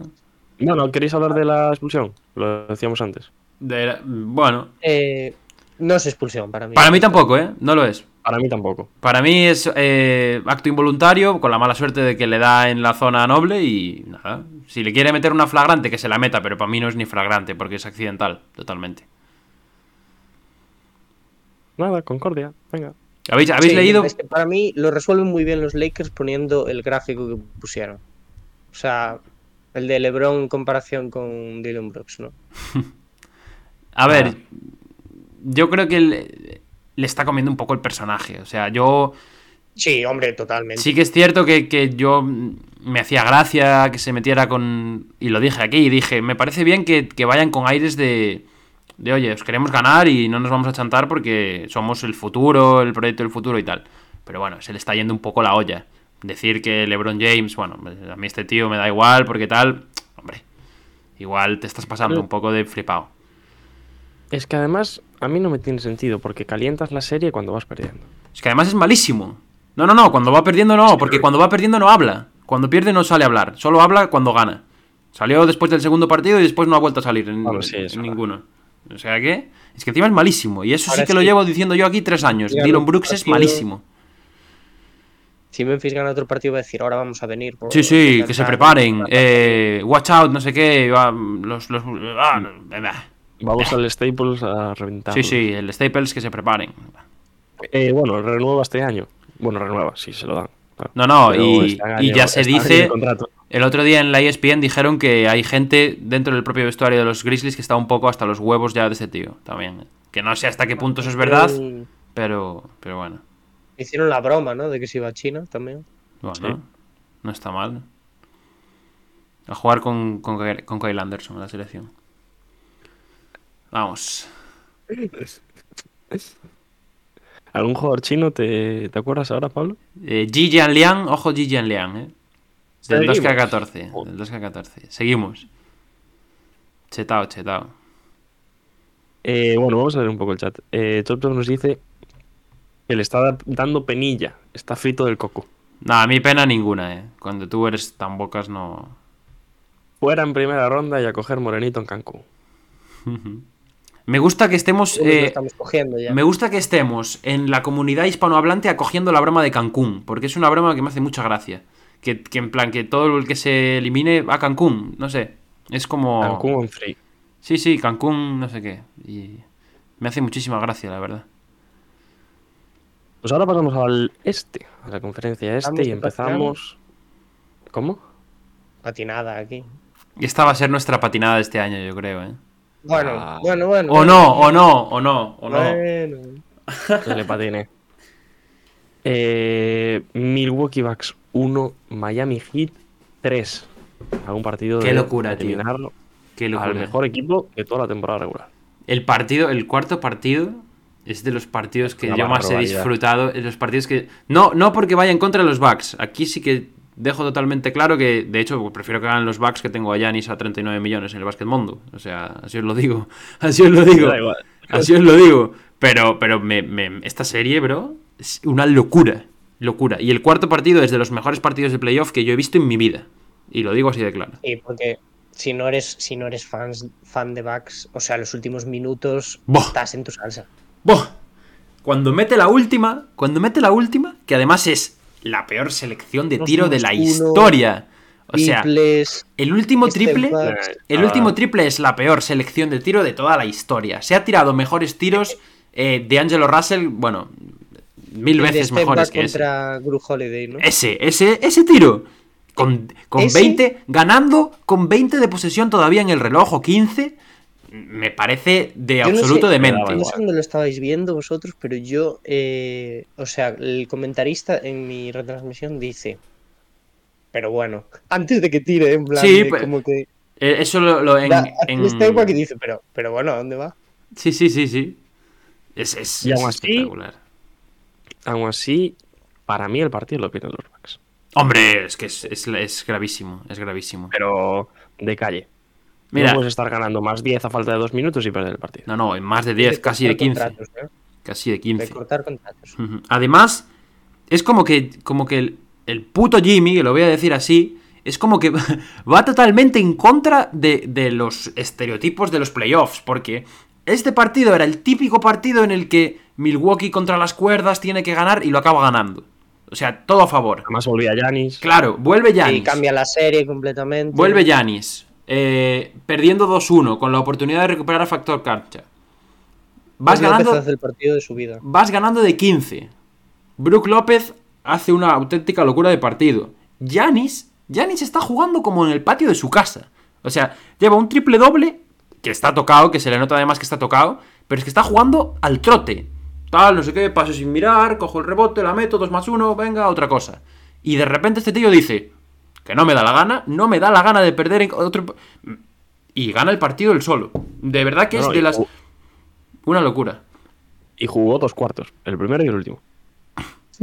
Me parece, me parece la, la- una de las actuaciones más bestias que yo he visto nunca en un partido de la NBA.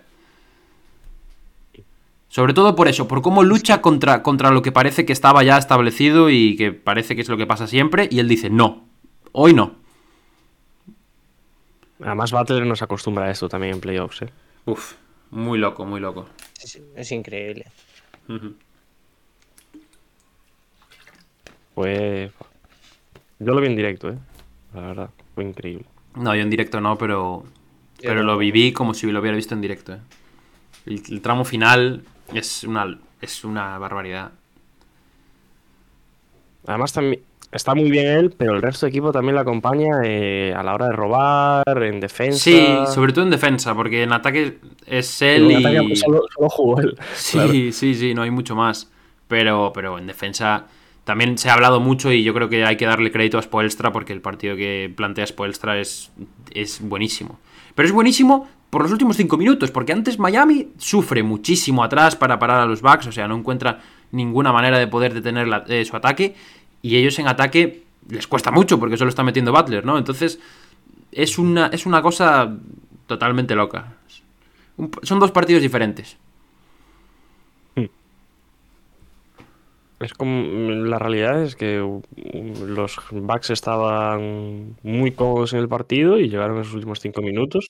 Apareció Butler, apareció Miami y también los Bucks se vinieron abajo, pero completamente. Perdieron un montón de balones tontos. Giannis también le entraron las prisas en ataque y adiós. Sí. Y se lo llevaron. Para, para mí la noticia es esa, ¿no? Que los Bucks, aun con las dudas que teníamos todos, eh, pues hacen un partido de temporada regular de este año de los Bucks, en el que dominan durante eh, todo el tiempo, se les ve súper cómodos, parece que funciona todo igual que funcionaba antes. Y al final es un final de estos de Milwaukee antes de ganar el anillo. ¿Sabéis? Del año anterior de ganar el anillo. Sí, total, año total. Anterior. Entonces, ¿qué dices tú? Eh, ¿Por qué los Bucks están jugando como tan agarrotados, con, con tanto miedo a perder cuando tienen el partido ganado, cuando, o sea, son el favorito claro al anillo contra un equipo? Bueno, acabas de recuperar a tu estrella, estás, no, yo creo que, no sé, o sea, me, me- me parece un poco que entraron en pánico. Nos dice por el chat eh, Michael que ha escuchado que Anteto tuvo que ir al hospital tras el partido. Y como no juegue ya el siguiente, jaque No, se le nota mucho, ¿eh? En el partido se le notaba mucho que estaba. que estaba Sí, muy sí. forzado, ¿eh? Y, y es Estará peligroso. Es peligroso que. Porque a Yanis no se le suele notar. O sea, cuando está así no, no se le suele ver. Yo digo, estará moribundo, pero va a jugar. Ya, bueno, a ver cómo juega también. Mientras juegue como el anterior y un poquito más de backs en un final de partido, Es que esta serie tiene cosas. Bueno, lo, lo de Duncan Robinson, ¿no? Volviendo a tener minutos después de, de lo de Hero y demás. Eh, que yo creo que es una gran noticia. Es un jugador, pues que si le sabes encontrar el contexto es siempre apro- aprovechable. Lo que pasa que, claro, necesitas, necesitas cubrir el resto de atributos que no te cubre Duncan Robinson, que son literalmente eh, todos los que no sean tirar un triple. Entonces, eh, pues bueno, de momento está funcionando bien, pero el análisis yo creo de la serie es básicamente es anímico de momento. Sí, total, total. Sí, sí. Y bueno, tema lesiones también, que es la temática de hoy. Jodiendo a lo de Oladipo. Que el otro día, además, Bueno, sí. Además la misma, la misma lesión que, que la, que la dura que había tenido en Indiana, que era el, el tendón de no sé qué. Bueno, pues nada. Ya la reacción, además era- la reacción cuando se lo hace Sí, te deja, te deja frío, te deja frío. Y era su oportunidad en cierta, en cierta medida de volver a brillar con la lesión de Hero, de ganarse esos minutos. y- Estaban dando también galones Claro. en minutos finales. Y ahora han aparecido otros. Duncan Robinson lo mencionabais, Caleb Martin también. A ver, también hay que decir, Miami está metiendo un 54% en tiros de campo y un 47, casi 48 en tiros de 3, ¿eh? Una barbaridad. Desde luego. Más para ser unos playoffs. Yo es que creo que aquí, o sea, nos pintaron la cara a todos. O sea, 1-3, Nah, sí, no, no. Y mira las, lo- mira lo- las porras miro- nuestras, o sea. Teniéndolo delante y sigo flipando. Tú mira, tú mira nuestras predicciones. Dos sweeps y un 4-1. O sea, es que es una. Dale, no, que no, el no. uno, eh, por dárselo. Yo, sí. Pero realmente Miami en el play-in era otro equipo también, no era este. Sí, sí, no. sí, sí, sí, sí, sí. sí. Por mucho que Butler lo está. niegue, Playoff Jimmy es una cosa de verdad y esto es innegable. Aunque él no se dé está cuenta. actuando bien. Claro. Claro. Es que es un cambio radical de lo que ha sido temporada regular y playoff y play-in de Heat, no solo Jimmy Butler, sino al completo, a lo que están haciendo nuestros playoffs en esta primera serie. Son otros.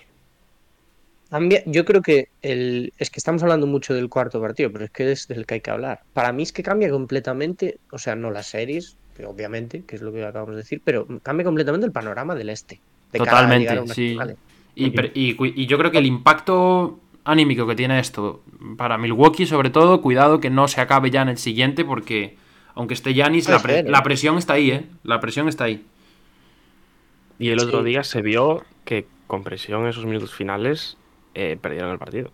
Sí. Claro, a ver, yo no, no, no- ya digo, si los Bucks llegan a ganar ese cuarto partido y al final, pues en el séptimo, en el sexto acaban llevándose las series, no tengo dudas que, sobre todo teniendo en cuenta que entre comillas, entre comillas, entre muchas comillas, van por el lado fácil, ¿no? Les tocaría Knicks o Cavs, Knicks probablemente. En siguiente ronda le da tiempo, pues, aún a prepararse un poco más, yo creo que carburan de cara a tal, pero claro, ahora sí quedan eliminados los Bucks, ¿qué? ¿Qué predicciones hacemos? Un Bucks contra los de la ¿Quién siguiente este? serie. ¿Ah? ¿Quién gana el este? ¿Ah? Ahora habrá mucha gente. Imaginaros qué pasa en Miami. Habrá mucha gente apostando que gana Miami el este y van a las finales también. Bueno, Yo creo que sigue estando en la parte de abajo del este. Ya. no sé yo, Diego, no sé yo, ¿eh? Yo Pero, también me lo pienso más. bueno. Yo me lo pienso más, ¿eh? Ganarle a los Bucks es ganarle a los Bucks. ¿Cuánto llevamos, ¿Cuántos años llevamos sin que un Seed 8 le gane a un Seed 1? Ah. 10 años. Bueno, a ver, nos estamos Casi 15. adelantando también, ¿eh? No, no, pero esto es una realidad a día de hoy. Y Milwaukee no puede perder más si quiere pasar. Sí. O sea, Y no además más. es un problema, ¿eh? Mm, Pasen o no los Bucks, llevar a, a este Yanis a 7, Claro, Lesionado. la lesión. Las dudas que te Eh, genera que, un octavo te, te, te, te lleva siete partidos, ¿no? Siendo el claro favorito al anillo, incluso. Es que la realidad es que tanto Boston como Filadelfia están, vamos, bailando hoy. Ujú. Y eso sí. Está difícil, está difícil. Eh, No sé yo. yo quiero. Bueno, ¿qué quiero diríais lo- de cara a esta lo que cambiaríais. ¿Cómo? Quiero oír resultados. Va. Cuatro. Cuatro. mm, joder, es que no sé. ¿Cuatro? Mira, yo me la voy a jugar. Cuatro. número es un cuatro. Yo digo No, que no, el- hay un 4. No, no es un. pasa a Milwaukee. ¡Buah! Uf. Me jodería. No me jodería. No me jodería, pero sería duro de ver. Voy con todo. Yo digo 4-1. El siguiente, lo dije, me parece, me parece mucha presión para Milwaukee. Giannis, es- yo creo que está mermado de verdad. Yo digo 4-1. No, 4-2. 4-2, voy a decir. Eso iba a decir yo también. 4-2. Hostia. Aunque, eh, o sea, me encantaría que esta serie fuera 7. Un séptimo partido. Sí, sí, sí, sí, de a mí también. Pegándose con estos bugs sería espectacular. Me encantaría, me encantaría. A mí también. Pues dicho esto, vamos con la siguiente. Otra, otra que tal baila. Bueno, esta no baila tanto. Esta. Podía, podía pasar. Cavaliers, New York Knicks, 1-3 a favor de los de Nueva York. Y aquí Pablo de momento se puede apuntar el mini punto. De momento. El único que apostó de aquí por los Knicks en la serie. Y ahí están ganando. Que, ¿Cómo me ¿Cómo gustan estos Knicks, eh? ¿Cómo me gustan estos Knicks? Yo lo, lo dije en la previa, creo que el ir de tapados les venía muy bien Sí. y les está yendo de fábula. O sea, y. es, es polémico porque llevamos todo el año con otro discurso, pero son mucho más equipo que los Cavs. Y de esto no me baja nadie. No, por, Lo están por lo demostrando. que. Sí, sí, en playoffs, cero dudas. Y están, están llevando eh, una defensa a un nivel. Lo que saben hacer. mí- Lo que saben hacer. Sí. Para mí el problema principal es que los Cavs están jugando como si fuesen Seed 1, Seed 2. Es decir, están jugando con un miedo a perder que no pueden jugar los Cavs porque no, no tienen absolutamente nada que perder. Y no lo sé, o sea, lo que dice Pablo, precisamente los Knicks se está viendo cómo es un equipo que no tiene miedo a perder y de momento pues le está, está poniendo pues, las cosas imposibles a los Cavs. O sea, Mira, El, el el- drama es en la pintura. El síntoma claro para mí de, de la diferencia entre uno y otro es que el otro día, cuando ganan el cuarto, por cierto, en el Madison, que me parece uno de- el mejor ambiente de... Ojalá los Knicks todos los años en playoff, porque el ambiente que hay en el Madison en los partidos es una locura. El, principal eh, síntoma que diferencia un equipo del otro es el tema de Randall del otro día. O sea, que Randall no salga a jugar el tramo final porque Thibodeau dice, no, no, no, estoy bien con los que tengo, quiero acabar con Topping y quiero acabar con, con Hartenstein. Me parece una decisión totalmente en contra de lo, de lo establecido, de, de lo habitual, y que realmente le acaba dando la razón porque se llevan el partido. Y se lo da a Josh Hart, eh, que es, es- es- Bueno, Josh Hart es un espectáculo. Incluso de las ideas de Thibodeau, ¿no? Que Sí, Era mm. alguien que, que parecía que estaba renunciando a Topping en la rotación también. Y al final, Y es que yo creo que la pelota está en el tejado de Cleveland en el sentido de que no han conseguido mm, dar continuidad en el partido a un nivel aceptable. Porque les han superado en defensa, los Knicks les han puesto las cosas muy difíciles y tanto Donovan Mitchell como Darius Garland no han conseguido aparecer. Y luego Mobley, yo creo que mm, está muy Mal, muy mal. Muy mal, pero también Se puede ha hecho decir. que esté muy mal. Se porque puede no lo involucran en los partidos. Parece que está prohibido hablar mal de Mobley. Mobley esta serie está muy flojo, Muy flojísimo, mal, sí. flojísimo. Que oye, es Yo- su primera yo- serie en playoff y no pasa nada, puede pasar, pero está muy mal. Sí, sí, sí. Yo, mira, lo decía Diego, no sé si era en la previa o fue después de ah, el primer partido. No sé con cuántos llegamos a hablar de esta serie en el anterior directo. Diría que un decía lo de 0-1 puede ser. la Mitchell dependencia, ¿no? Y, O el 1-1, bueno, no sé. o sea, el partido, el, realmente el partido, el partido que, que los Cavs ganan, el 1-1, eh, ese segundo partido, es porque se abre un poco más el abanico, Garland empieza a tener mucho más protagonismo ofensivo y demás. Pero en general está dependiendo todo mucho de Mitchell, creo que también él está haciendo la guerra un poco por su lado. Y luego en ataque, pues Mobley es una hermanita de la caridad, eso es así, o sea, Mobley, no vaya a ser que Mobley tenga que moverse dos pasos hacia un balón. No vaya a ser que tenga que tirar alguna vez Mobley. pasador. ¿eh? No vaya a ser que Mobley tire. Em, y ya sabéis que a mí Mobley me encanta. Y en defensa, Bueno, y ya. Retalen, y ya Retalen es otro que también está pasando un poco por debajo Sí, porque no es no, Mobley, no. pero se está ganando el partido en la pintura. no, no, claro. Es que los Cavs son meros espectadores en esta serie ahora mismo. ¿eh? Han ganado un que- partido porque han, dado- han tenido destellos de, de- sobre todo de Garland. Pero Sí, no, hay- no ha habido más. Es que los, ha- Y los han dejado 79 puntos un partido. Se ríe Dani. ¿Cómo ojo. solo puedes meter 79 puntos? Es verdad, es verdad. Pero es que, digo, ya digo, lo más, decíamos, lo más flojo que tienen estos Cavs es un 3. Y Levert, de momento, oye, cero quejas a Levert. Pero, yo, yo no sé, o sea, para, para mí es una decepción absoluta, ¿eh? Total, total. Y, y no puede. O sea, sabemos que es el primer año del proyecto, ¿eh? Y no quiere decir este año que haya que volar todo por los aires. Pero es una No, decepción no, no, absoluta. Absoluta. Por, por, por la forma de jugar. Bickerstaff se está cayendo un poco también. No Sí. está siendo capaz de encontrar eh, los puntos débiles, ya, ni encontrar los débiles suyos, ni encontrar los fuertes del otro equipo y, y amenizarlos un poco. Mm, y bueno, luego ya, si nos ponemos a hablar de los Knicks, yo creo que podemos hablar todo el día de los Knicks, porque es un, es un equipo con identidad.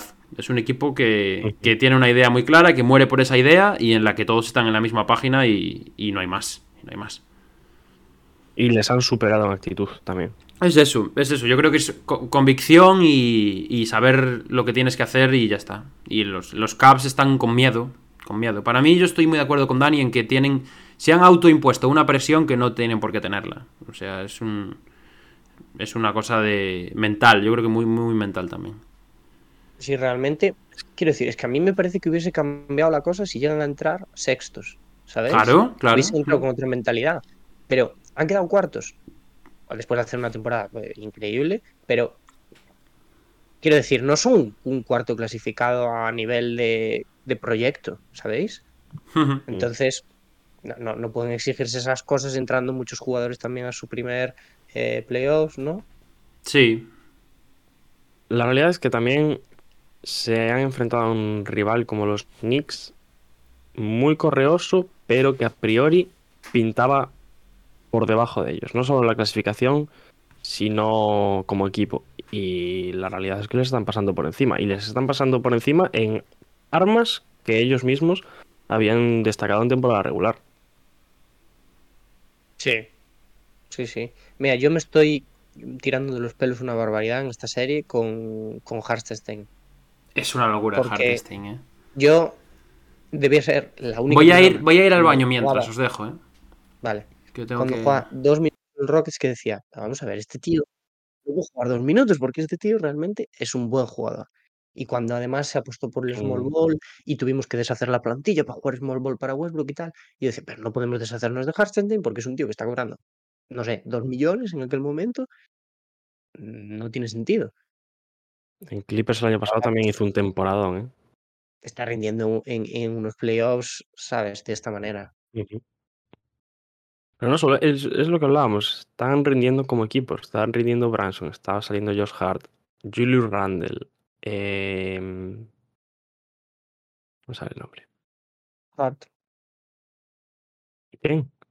Josh Hart. Josh Hart. Eh, están saliendo muchos nombres y en cambio en Cleveland, que es quizás a priori el equipo, entre los dos, que ves el quinteto titular y ves eh, Sí. que, o sea, que quinteto piensas que son superiores Sí, Y- a priori. y está siendo todo lo contrario. Todo lo contrario. Sí. Eh, bueno, la decepción, yo, eso, la- yo creo que sobre todo es decepción interior y lo que hablábamos de la Mitchell dependencia.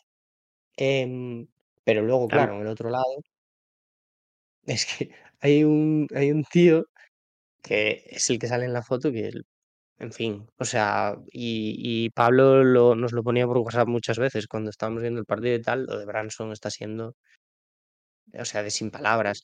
El otro día no sé quién le leía en, Twitter que decía, eh, si ganan esta serie los, los Knicks, es Branson el jugador más importante del siglo de Nueva York. Y sí, sí, porque una sola serie. Eh, han, han- han pasado una primera ronda desde que hemos entrado en el siglo XXI. O sea, indudablemente para mí.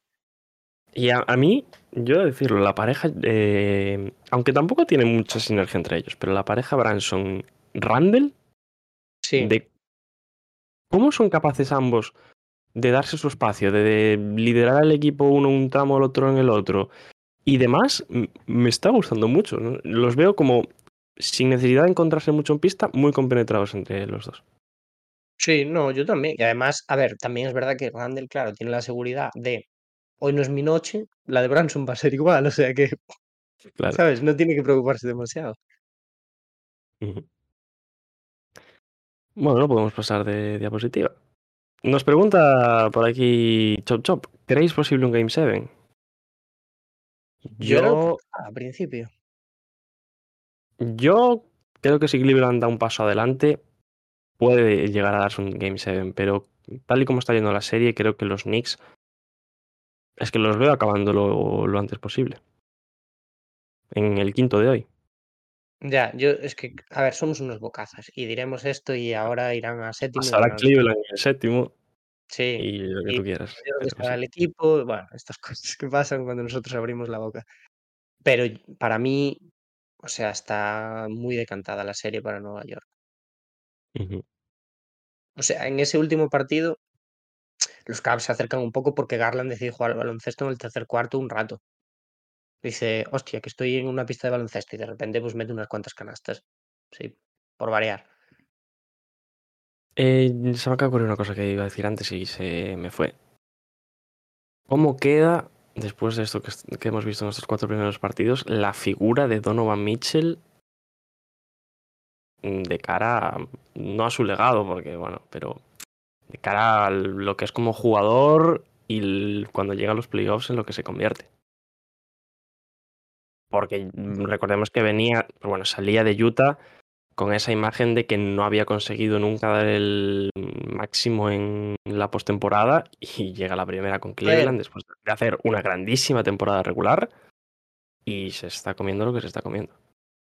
E- Es verdad que el, el punto más alto de Mitchell, que es contra esa serie contra Denver, ¿no? En la que ambos meten, Jamal Murray y, y él meten 40 puntos eh, por serie, o sea, es un máximo que llegó muy pronto para el tipo de jugador que es Mitchell.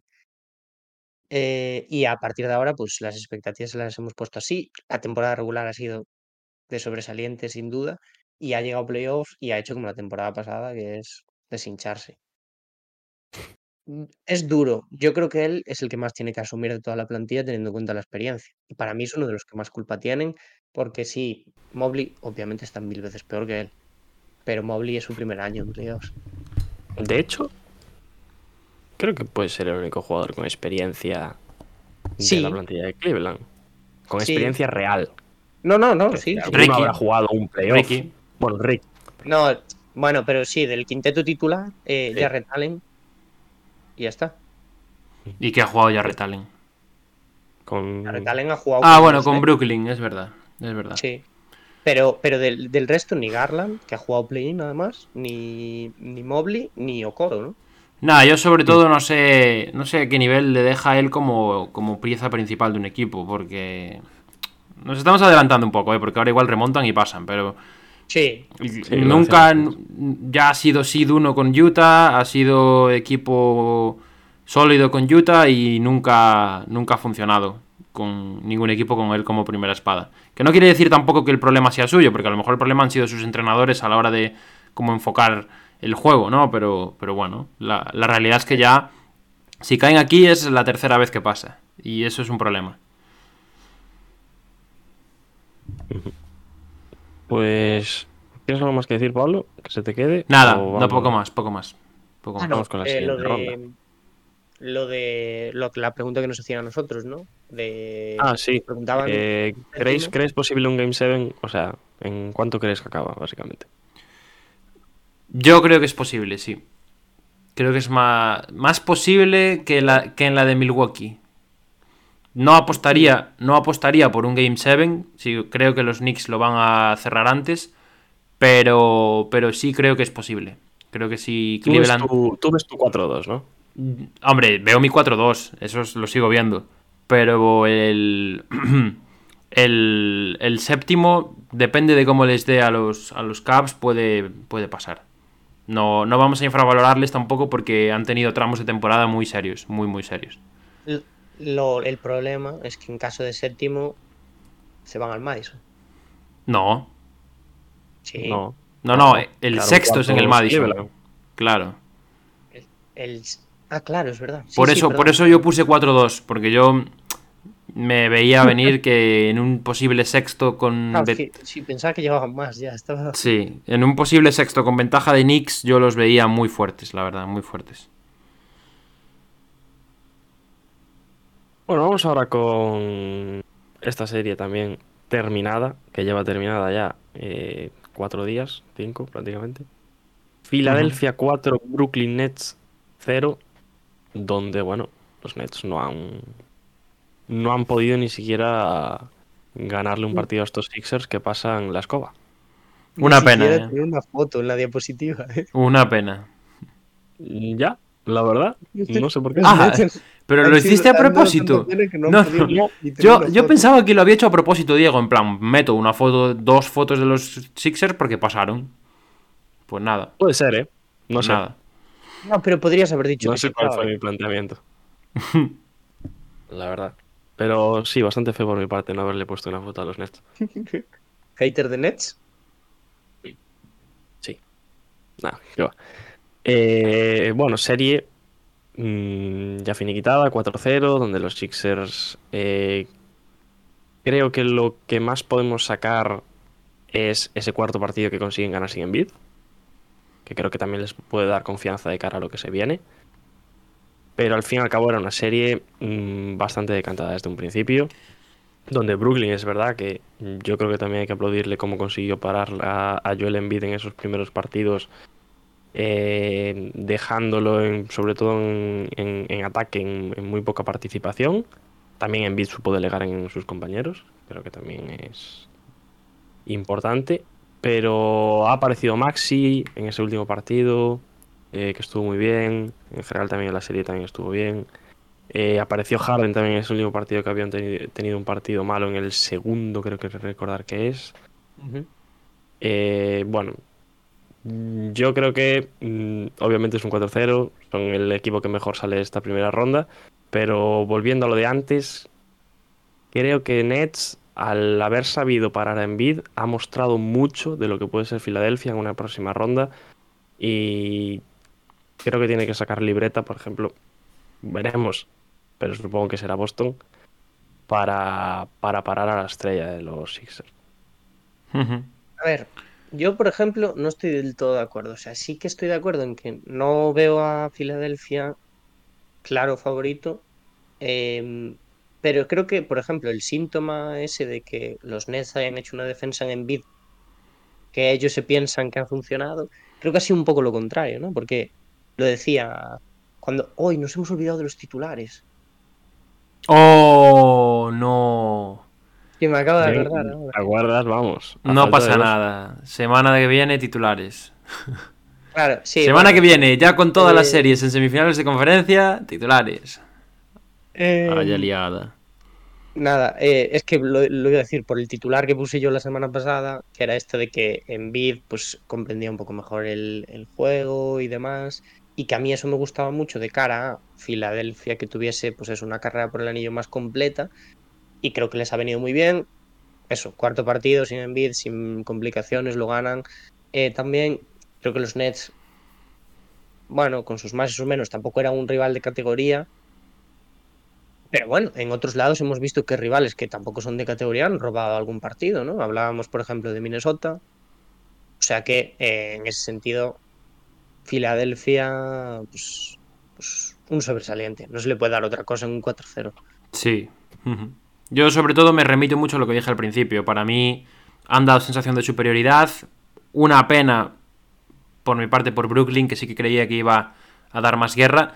Pero también eso es una buena señal para, para los Sixers, ¿no? Han recuperado a Maxi para la causa un poco, que yo creo que es la, la Sí. mejor noticia. Y vamos a ver qué tal está Embiid. Al final es un poco... La NBA nos sorprende, pero hay cosas que son recurrentes. Y el tema de Embiid y las lesiones en playoffs, desgraciadamente para ellos, pues es una constante. Además es la, eh, en la rodilla, donde ya ha tenido alguna que otra.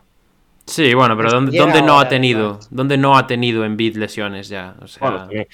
y un esguince, del ligamento, eh, ¿eh? según- Que esos según normalmente... se ha comentado, pinta peor de lo que se podía pensar en un primer momento. Bueno, el otro día Doc Rivers, ser- Doc Rivers no ayudó a rebajar la preocupación, porque salió en rueda de prensa y dijo, mala Doc pinta. Rivers, Doc Rivers no es una persona que le guste rebajar la preocupación en No. ninguna rueda de prensa. Pero, Pero sí, decía- para mí, para mí es un drama lo de Embiid. Porque volvemos a. Yo creo que es un equipo mu- muchísimo más hecho que la temporada pasada. Pero si no está en vida al 100%, no, no, no creo que puedan plantarle cara a los Celtics. A los Celtics. Ponemos comillas otra vez, pero Sí, a ver, yo creo que es una obviedad. Mm, si estos Sixers no están, están sin Embiid contra Boston, es que diría que perder los dos partidos ya es prácticamente sentenciar la serie. Aunque juegue el resto, ¿eh? Pero si no inicia ver. esa serie, le está dando la vida a Filadelfia. Uno, que haya pasado en sweep. Y dos, que no vayan a jugar. Porque yo he mirado fechas, he mirado fechas para el basquetmundo, ¿eh? no, es que no puedo otra cosa. Pero he mirado fechas y en teoría los partidos podían ser, eh, podía empezar la serie.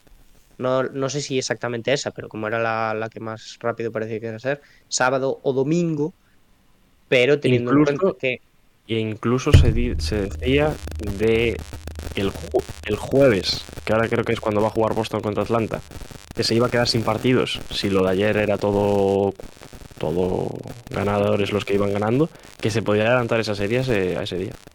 pues O sea, peor para ellos. Nada, nada, están Claro, con la. Están animando a Atlanta a muerte, los Sixers. Ah, Claro. ¿Quién se lo iba a decir, eh? Ahora con lo que ha pasado, Filadelfia tiene, o sobre todo en Bid, tiene tiempo a descansar un poquito. Sí, pero bueno, no es una lesión que se vaya a solucionar en dos días, ¿eh?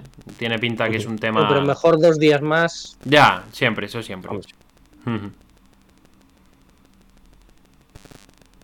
¿Por qué estoy escuchando un pitidillo? Debe ser tú el único, ¿eh? ¿No lo escucháis? No. Coño. Diego, cuidado que te va a explotar el ordenador. Cuidado que te va a explotar el ordenador. Ah, pues Diego se va. Ahora mismo estáis viendo a Diego debajo de la mesa.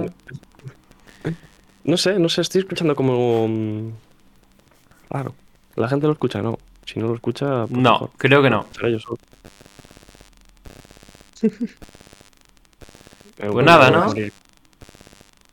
Yo sigo escuchando el pitido este, venga, pero seguir comentando. Él también lo escucha, Chop Chop lo escucha también. ¿Lo escuchas? No, a ver, a ver. Como a un ver. sonido electrónico, sí, como un... Es que no sé cómo explicarlo, como... No sé, no sé si es del micro o de qué. A ver, Algo mal conectado, eso. Bien, Chop qué espectáculo de tío.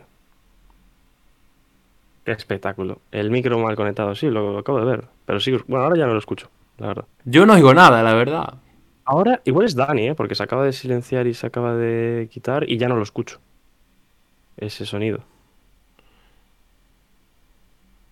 Yo no lo escucho, ¿eh? Ahora ya no escucho. Ahora en el directo, yo me puse el directo y no, no lo escucho. Es que yo estoy aquí y yo no escucho nada. Entonces, ¿Lo sigues escuchando, Diego? lo que más me raya es pero- que lo que más me raya es que yo no lo escuche y Chop Chop sí. Eso es lo que más me raya. Pero Ya se bueno, si ya se dejó de escuchar, pero, pero para adelante, para adelante. Perfecto. Joder, porque me- me estaba. Me desconcentraba el sonido ese. Bueno, venga, que nos queda una serie y aún tenemos noticias que comentar luego, ¿no? ¿No quieres hablar nada más esta? No, no, No hay mucho más que hablar, ¿no? ¿Qué más quieres hablar? Algo de los Nets, ¿no? Algo habrá que sacar en Bueno, los Nets, los Nets, pues Nada, lo de las fragrantes únicamente. los Nets Ah, sí. también la, la de bueno, Embiid. La de Embiid. Tenían que haber expulsado en Embiid, sí, está claro. Ya está. Harden no, sí. A Harden, bueno, me parece igual de accidental que la de Brooks, la verdad. Total. O sea que, ni- sin más. Da- Dani, Harden puede matar a alguien que tú eh, lo seguirás defendiendo. Seguramente ya mató a gente y lo sigo defendiendo. Sí. Eh, tengo que decir, tengo que decir. Embiid no expulsado, porque como bien sabéis, Libertad Precious Politics y Golden State Warriors están claramente denostados por la liga una vez más. Si te llamas Joel Embiid no te expulsan, si te llaman eh, Draymond Green sí te expulsas. Es la única razón. No pasa nada. Sí. Es, a ver, es una patina. Yo creo que es una patinada tremenda de lo. Sí, claro. hombre, hombre. O sea, No hay, no hay que buscarle muchas más explicaciones. Exacto.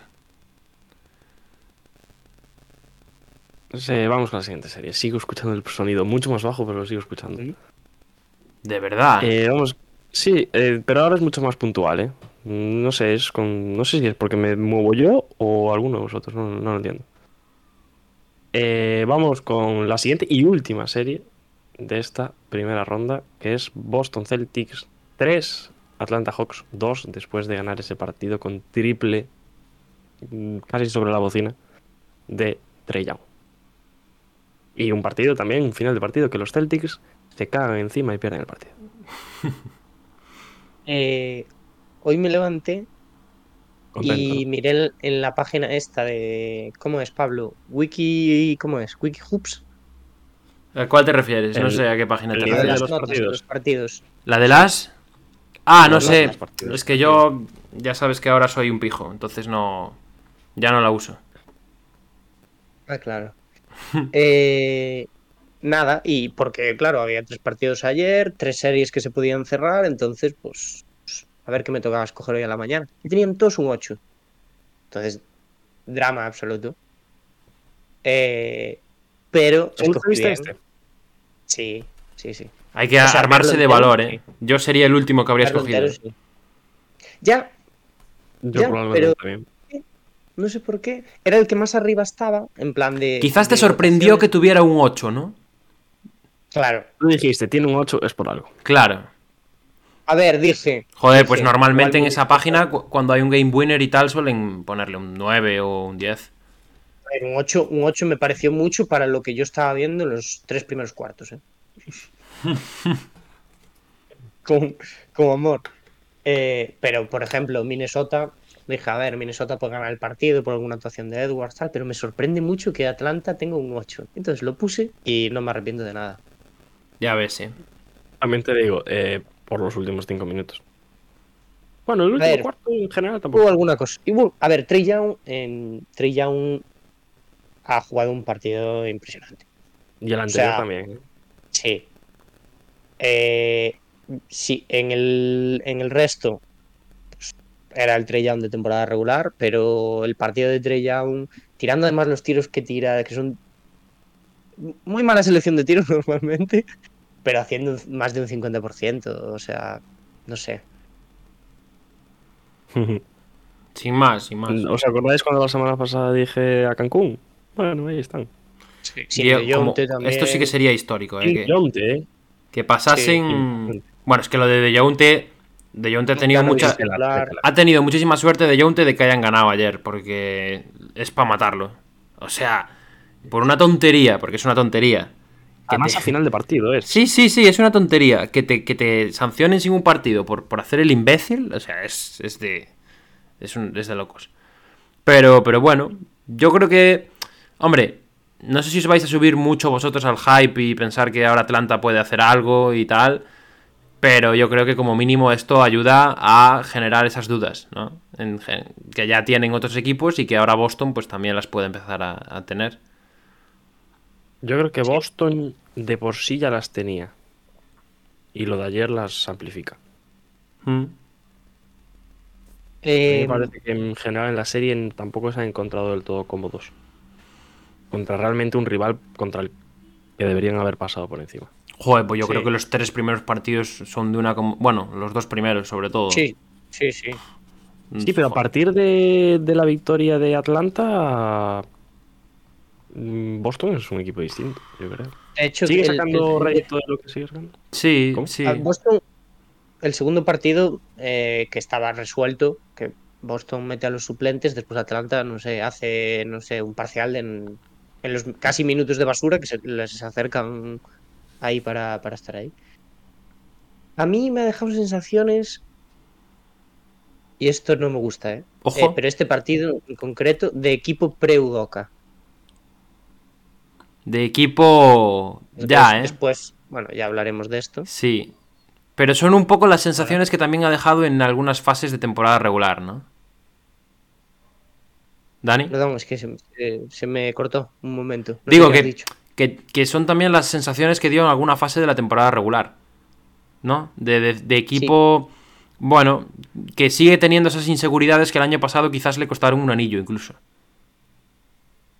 Eh, o sea, es que, claro, ahora que vuelve a estar Udoka pues, en el tema de conversación y el- se ha, bueno, ha hablado de puntos positivos. No te, eh, no te adelantes, que viene ahora. ¿Cómo nos vamos a reír el año que viene? ¿Cómo nos vamos a reír el año que viene?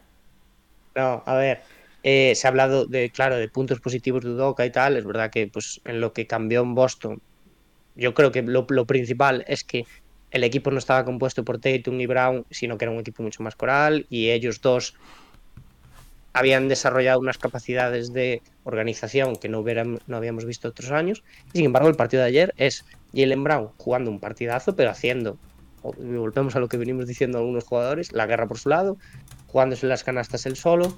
Tatum más de lo mismo, también insistiendo mucho en algún aclarado contra DeAndre Hunter, que no estuvo nada mal, la verdad.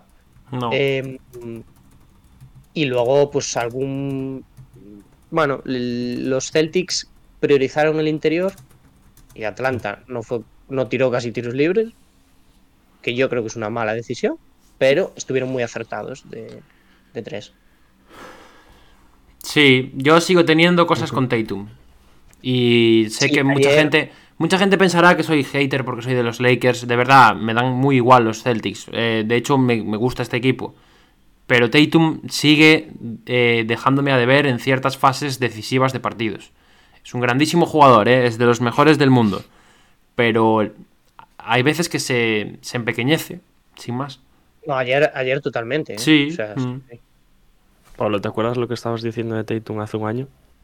Va, va, va. Diego, cada dos semanas me sacas el mismo tema, por favor, eh.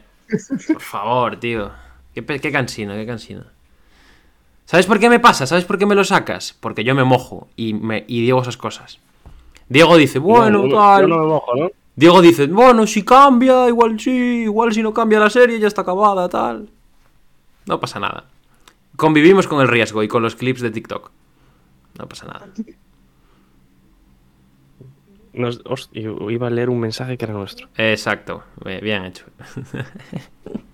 Eh, además, justo iba a decir lo de lo de Chochop que nos preguntaba eso, pero ya está respondido. Eh, no sé si tenéis algo más que decir de esta serie. ¿Pronóstico? ¿Pronóstico? 4-2. ¿O quieres decir algo más, Dani? O sea, eh, yo lo primero, una, darle un palito a Detroit, porque Sadik Bey está muy bien. Yo estaba diciendo, ¿qué tiene que ver Detroit en esto? Le digo yo hilo todo. Sadik Bey está muy bien y está, está, o sea, es un jugador que ahora mismo está haciendo olvidar lo mal que está jugando John Collins, que está siendo, Bueno, ayer. dentro de lo que cabe. Ayer. Bueno. Y deja de contar. Bueno, bueno, ayer porque le hace un alley trellado. Y ya está, es el highlight de John Collins. O sea, muy bien, Sadik Bey. Las sensaciones de que Boston de momento se está dejando ir. No de que Atlanta tenga tanto como para hacerle daño a Boston. Mi punto de vista. ¿Y lo ves como positivo o negativo? Yo lo, ya digo 4-2 también. Diego también ya había dicho 4-2, ¿no? Yo, a mí me pone mucho la idea de un séptimo. Hombre, a mí también. Voy a, voy a decir, voy a decir Boston en 7. Con, la, con los nervios, con los nervios. Que estén ahí. eh, sí, pero si perdemos hoy nos vamos para casa. Me gusta. Yo digo Boston en 7. Imaginaos por un Bien, momento. No, no, no. Milwaukee en No, casa. no, no, no, no. Boston No. en casa. No, no, no, Cleveland no, no. como cuarto en casa. No, no, no, no, no, no. Anillo para Filadelfia, vamos. Memphis en casa. Memphis en casa. Ojo, eh. Me- perdón, perdón. No, no lo volveré a decir. La gafaste. ¿eh? Perdón, La perdón. No, no. No, lo dije. No. Perdón. Vamos a seguir, ¿no? miedo al éxito, te dice Chop Chop. Vamos a seguir. Eh, vamos a seguir, vamos a ver el cuadro Vamos a ver el cuadro. playoffs, Cuadro completo. Ahí está. donde ahí tenemos esa serie entre Denver y Phoenix que ya está programada y luego Filadelfia que es el único equipo que ha pasado por el por el este. ¿Se sabe cuándo empieza la, la serie de Denver y Phoenix? Tardará poco, ¿no? Ya te digo, eh, están puestas en. cal- O sea, no sé si está puesta, puesta, pero en calendario estaban puestas o para empezar el 29, el 30, o el 1 y- o el 2. O sea Ujú. que. El 29, el 29 empieza. Ahí está. El sábado. Bien, a buena hora, seguro, además. ¿Qué hora? Y siendo sábado. A buena hora, no, seguro. No, no pone hora, pero pone. Pone. que Bien, bien, bien, bien, bien, bien, bien. Nada, el cuadro. pinta bonita esa serie, ¿eh? Sí, sí, yo creo que va a ser de las más disfrutonas de, la- de los playoffs de este año. Mm, No sé si disfrutona, pero de momento, de lo que está marcado, entre. Es la serie que mejores equipos tiene. Hombre, En cuanto, en cuanto a nivel. sí, claro. ¿eh? A priori, a priori. Por Claro, cierto, luego, lo igual es un abro 4-0. aquí en, en directo una sugerencia. Sugiere. Estaría bien hacer una, ya que no nos va a dar tiempo por próximo directo, una previa, ¿no? De esa segunda ronda. Bueno, Aunque puede diciendo? ser que algún equipo no esté claro, pues podemos hacer. Bueno, vamos a ver cómo está el panorama. Vamos a ver cómo está el panorama. A ver, yo creo que la más difícil es la que ahora mismo están 2-2. Sí, claro. Boston juega ese mismo sábado, que lo acabo de ver. Jugaría el séptimo ese mismo sábado, mejor dicho. Ah, por cierto, Mm. hablando de Boston, eh, serie que le vale a Trey Young otra temporada sin traspaso. Fa- facto, facto, en verdad, ¿eh? El, el- el- el clip de ayer, de así, haciéndolo del frío, que le van a poner en TikTok la canción de Eladio Carrión y Mike Towers de Ice Frío Hielo, ese TikTok vale un año más de Trey Young en Atlanta Hawks. El, el Ice, Ice eh, Trey eh, vuelve a recuperar un sentido positivo. Sí, exacto. Es así. Y ahora, Dani, nos tienes que contar cosas, ¿no? Le hemos olvidado. Vamos, Dani, es tu momento. Hazlo.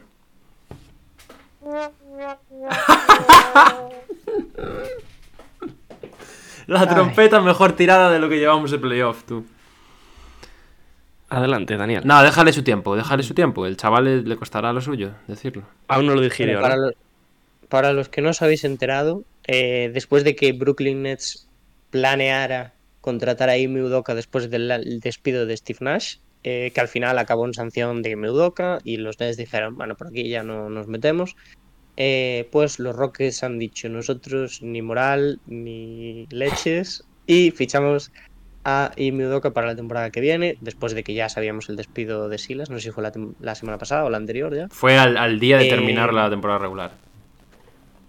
Había y ganas, bueno. Pues nuevo entrenador jefe en, en Houston. Es duro, es duro, Dani, porque además eh, todo indicaba otra cosa. Bastante más, bueno, No, no quiero decir bastante más positiva a nivel eh, baloncestístico, porque Udoka a lo mejor ahora pues consigue sacar este proyecto. Pero a nivel humano eh, no estaba mal la otra idea. Sí. Eh, se ha hablado, o sea, se decía que había una lista de ocho candidatos. Y la verdad, bastante bien. O sea, se mencionaban a Vogel, que había causado muy buenas impresiones en la entrevista que le hicieron. Em, estaba Borrego también. Estaba Atkinson. Eh, se, barajaba eh, también la de Nick Nurse, que también estaba en la lista. Y luego creo que había algún asistente, me parece. ¿El de Bax, seguro? ¿Qué? El de Bax, seguro, porque están todas.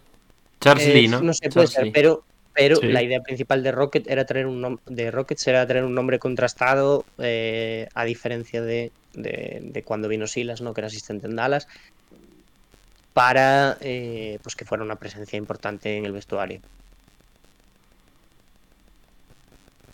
Bueno, ¿y qué te parece la contratación de acá? No le preguntes. Ciñéndome a lo que, ciñéndome a lo que querían pues es un hombre contrastado que viene de unas finales de la NBA, de hacer un equipo que también tenía ciertas dudas y demás, un equipo no campeón, pero sí competidor. Em, bueno, campeón de, de, conferencia, si nos ponemos. Eh, ahora bien, bueno, creo que creo que a nivel de vestuario puede ser un, el líder que están buscando. Me parece un de lo que se ha dicho ya que ha hecho en Boston y demás, que puede reconducir muy bien a Jalen Green y compañía. A nivel humano, pues una un... que no se tomado en ninguno de los casos.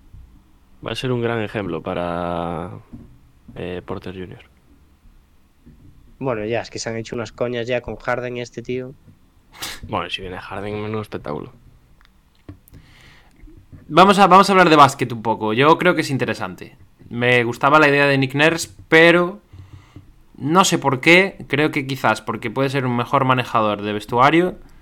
Creo que Udoka puede hacer más migas con los chavales de Houston y, sacarlo adelante. Y ojo, ahí abajo hay unas caras que tenemos en, el, en la diapositiva.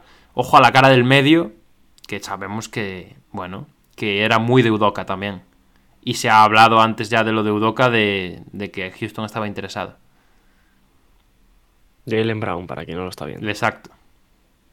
Sí. Eh, bueno, yo en eso estoy muy de acuerdo. ¿eh? Me parece. O sea, yo. Mi decisión hubiese sido Vogel, ya digo. O sea, creo que era el perfil defensivo y también de autoridad que, hubiese venido bien. Y además tenía ese factor, pues. Eh, que no se conocía ninguna violación de conducta, al menos reciente. Em, pero que claro, pues haciendo un poco la comparativa, Udoka también es ese perfil, ¿no? Defensivo también, eh, que creo que lo que ha hecho en Boston es algo relativamente parecido a lo que va a intentar hacer en Houston. Se ha hablado mucho también de lo que hizo después de la bronca, no sé si os acordáis la bronca esta que tuvieron eh, Smart, Tatum y, Brown eh, la temporada anterior cuando Smart le había dicho que no pasaban el balón ninguno de los dos y... Grave, grave y creo que se metió en un vestuario que tenía ciertas cosas también después de la salida de Kyrie y tal, y que le supo pues poner a Smart en una posición mucho más de organizador. Tatum y Brown también ganaron enteros ahí. Y sobre todo defensivamente lo que hizo con un equipo que aún era un poco flojo. Pues a, mí me, parece que, que, puede ser muy interesante esto. Yo creo que la principal diferencia que veo es que en Boston aunque ya estaba como asistente, pero coge un equipo que en cierta medida ya estaba hecho y en Houston se va a encontrar con un equipo donde tiene que tomar muchas decisiones. Sí, es otro proyecto. Aquí hay más años, más trabajo. Sí, es un proyecto que está prácticamente empezando. Mm, podemos decir que está empezando porque es que van a volver a tener una buena oportunidad en el draft los, los Rockets, con lo cual. Pero llevamos tres años, ¿eh? Parece que llevamos diez años en reconstrucción, llevamos tres años sin entrar en playoffs, ¿eh? Sí, sí, sí, pero, pero quiero decir, mm, también es importante lo que vayan a hacer este verano, de si deciden apostar por jugadores como Harden, como Jalen Brown, para pues, avanzar eh, escalones en ese, en ese proyecto. Pero a priori creo que mm, a mí no es que me genere dudas, pero sí quiero ver cómo actúa con, ese- con estos jugadores mucho más jóvenes, sin hacer y a dónde es capaz de, llevarlos como equipo. Que creo que es eh, lo que va a tener que hacer de primeras.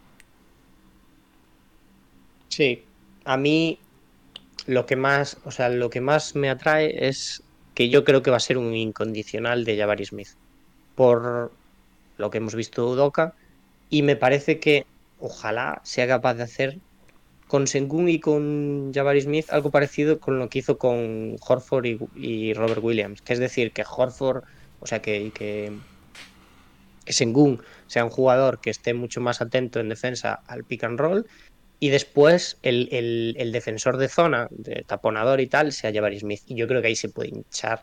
Es un tío que tiene una capacidad atlética para poner tapones también tremenda. A mí es lo que, lo que más me interesa. Y también pues que convierta a Jalen Green en un anotador eficiente. Eh, Después de esto que acabas de decir, tengo una pregunta. Hostia, el Diego cómo va hoy, eh. A machete te va. Venga, Dani. venga. Buf. Si tienes el pick número del draft, ¿qué haces? ¿Él? Pick número uno del draft, ¿qué haces? Hombre, sí, cojo, cojo al señor francés, pero ya digo, yo prefiero tener el 2. O si tuviese el ¿No 1. lo traspasarías? claro, igual traspasaría, pero ¿sabes qué pasa? Que yo, O sea, plena confianza en Jabari Smith y Alperen sí, yo, yo, yo no tengo ninguna duda en, en esos dos. Mi duda, o sea, el problema que tenemos, ahora se está hablando también mucho de un alero, no me acuerdo el nombre ahora, eh, porque los Rockets no les vendría mal un 3, la verdad. Eh, Nada mal. Y claro, y la posición de base. Se ha dicho que igual Udoka eh, empieza a, a probar a Kevin Porter Jr. también como base esta temporada. Entonces, no creo que se hagan ninguna locura así. O sea, si se tiene el 1 se va a coger a Wembanyama y si se, y igual si tenemos el 2 o el 3, igual hasta cogemos un alero, no vamos ni a por Scoot Henderson. Bueno. Interesante eso. Quedan 20 días, creo, para la teoría del draft. Quedan 20 días Estamos para, sí. para vuestra temporada. Vuestra temporada empieza y acaba en 20 días. Diego, vosotros tenéis bastantes posibilidades, ¿no? Pese a... ¿No os De hecho- tenéis top 5 o top 6 o una cosa así? Sí, top, top 5. Oye, ¿está bien o qué? Una más que el año pasado. Oye, pues mira tú. tenéis top 5. Home, fuimos el quinto por equipo. ¿Tenéis top 5? Home, Dani. No creo. Hombre, Dani, Sí, sí, sí, quitas Spurs, eh, Pero siendo, Hornets. siendo peor equipo, siendo el quinto peor equipo, no tienes top 5. Tiene las... sea, No más, no está asegurado, pero partimos como Ah. el quinto. Ah, no. Vale, vale. Claro, claro, puedo ¿Sabes caer cuántos al- tenemos nosotros? 14. 14%, vamos. Para la 1. ¿Cuánto tenéis del 1 vosotros, Diego? No sé, la verdad. Eh, hoy vi un tancatón, no sé quién lo hizo, que Bueno, quedábamos anda, segundos. anda que si cae eh, Portland en el pick 1, yo me voy de la vida, ¿eh? Hay Portland por encima de los Rockets, eh, mato a Diego. Tenemos, tenemos, En tenemos, directo, para dar audiencia también, ¿eh? Eh, tenemos un 10,5%. ¡Wow, eh! Ojo, Dani. Ojo, Dani, eh. Me vengo arriba. Ojo el 10,5, eh. Que no es un 14, pero no está tan lejos, eh. Os voy a decir una cosa, tuvimos peor récord que Orlando e Indiana, eh. Tú piensa, Sí, hostia, sí, es que al final te renta competir hasta una semana antes y ver que si no vas para abajo, eh. Al final te renta, tú. Mamá. Nah, eh, no te digo yo que Portland no traspase la pick, eh. Atención. A ver, voy a simular la lotería. Bueno, por cierto, Haremos- mientras no- nos comentan en el chat, eh, Zarsak, sobre Garuba, ¿no? Que le puede venir bien a Sí. Yo, mm. Puede ser un jugador que gane minutos también. Eh, al- y lo que dice de Grant Williams. Eh, yo, o sea, yo la fe que le tengo a Udoka en jóvenes es que realmente la temporada en la que estuvo en Boston tuvieron la- su mejor temporada, entre comillas, porque Grant Williams al principio de esta temporada también tuvo sus cosas. Em, tuvieron la mejor temporada Peyton Pritchard, Grant Williams y el resto de jóvenes. Que esta temporada muchos han desaparecido, también de rotación y tal. Entonces, en ese sentido, creo que es un, un entrenador que sabe apelar muy bien también a- al talento joven.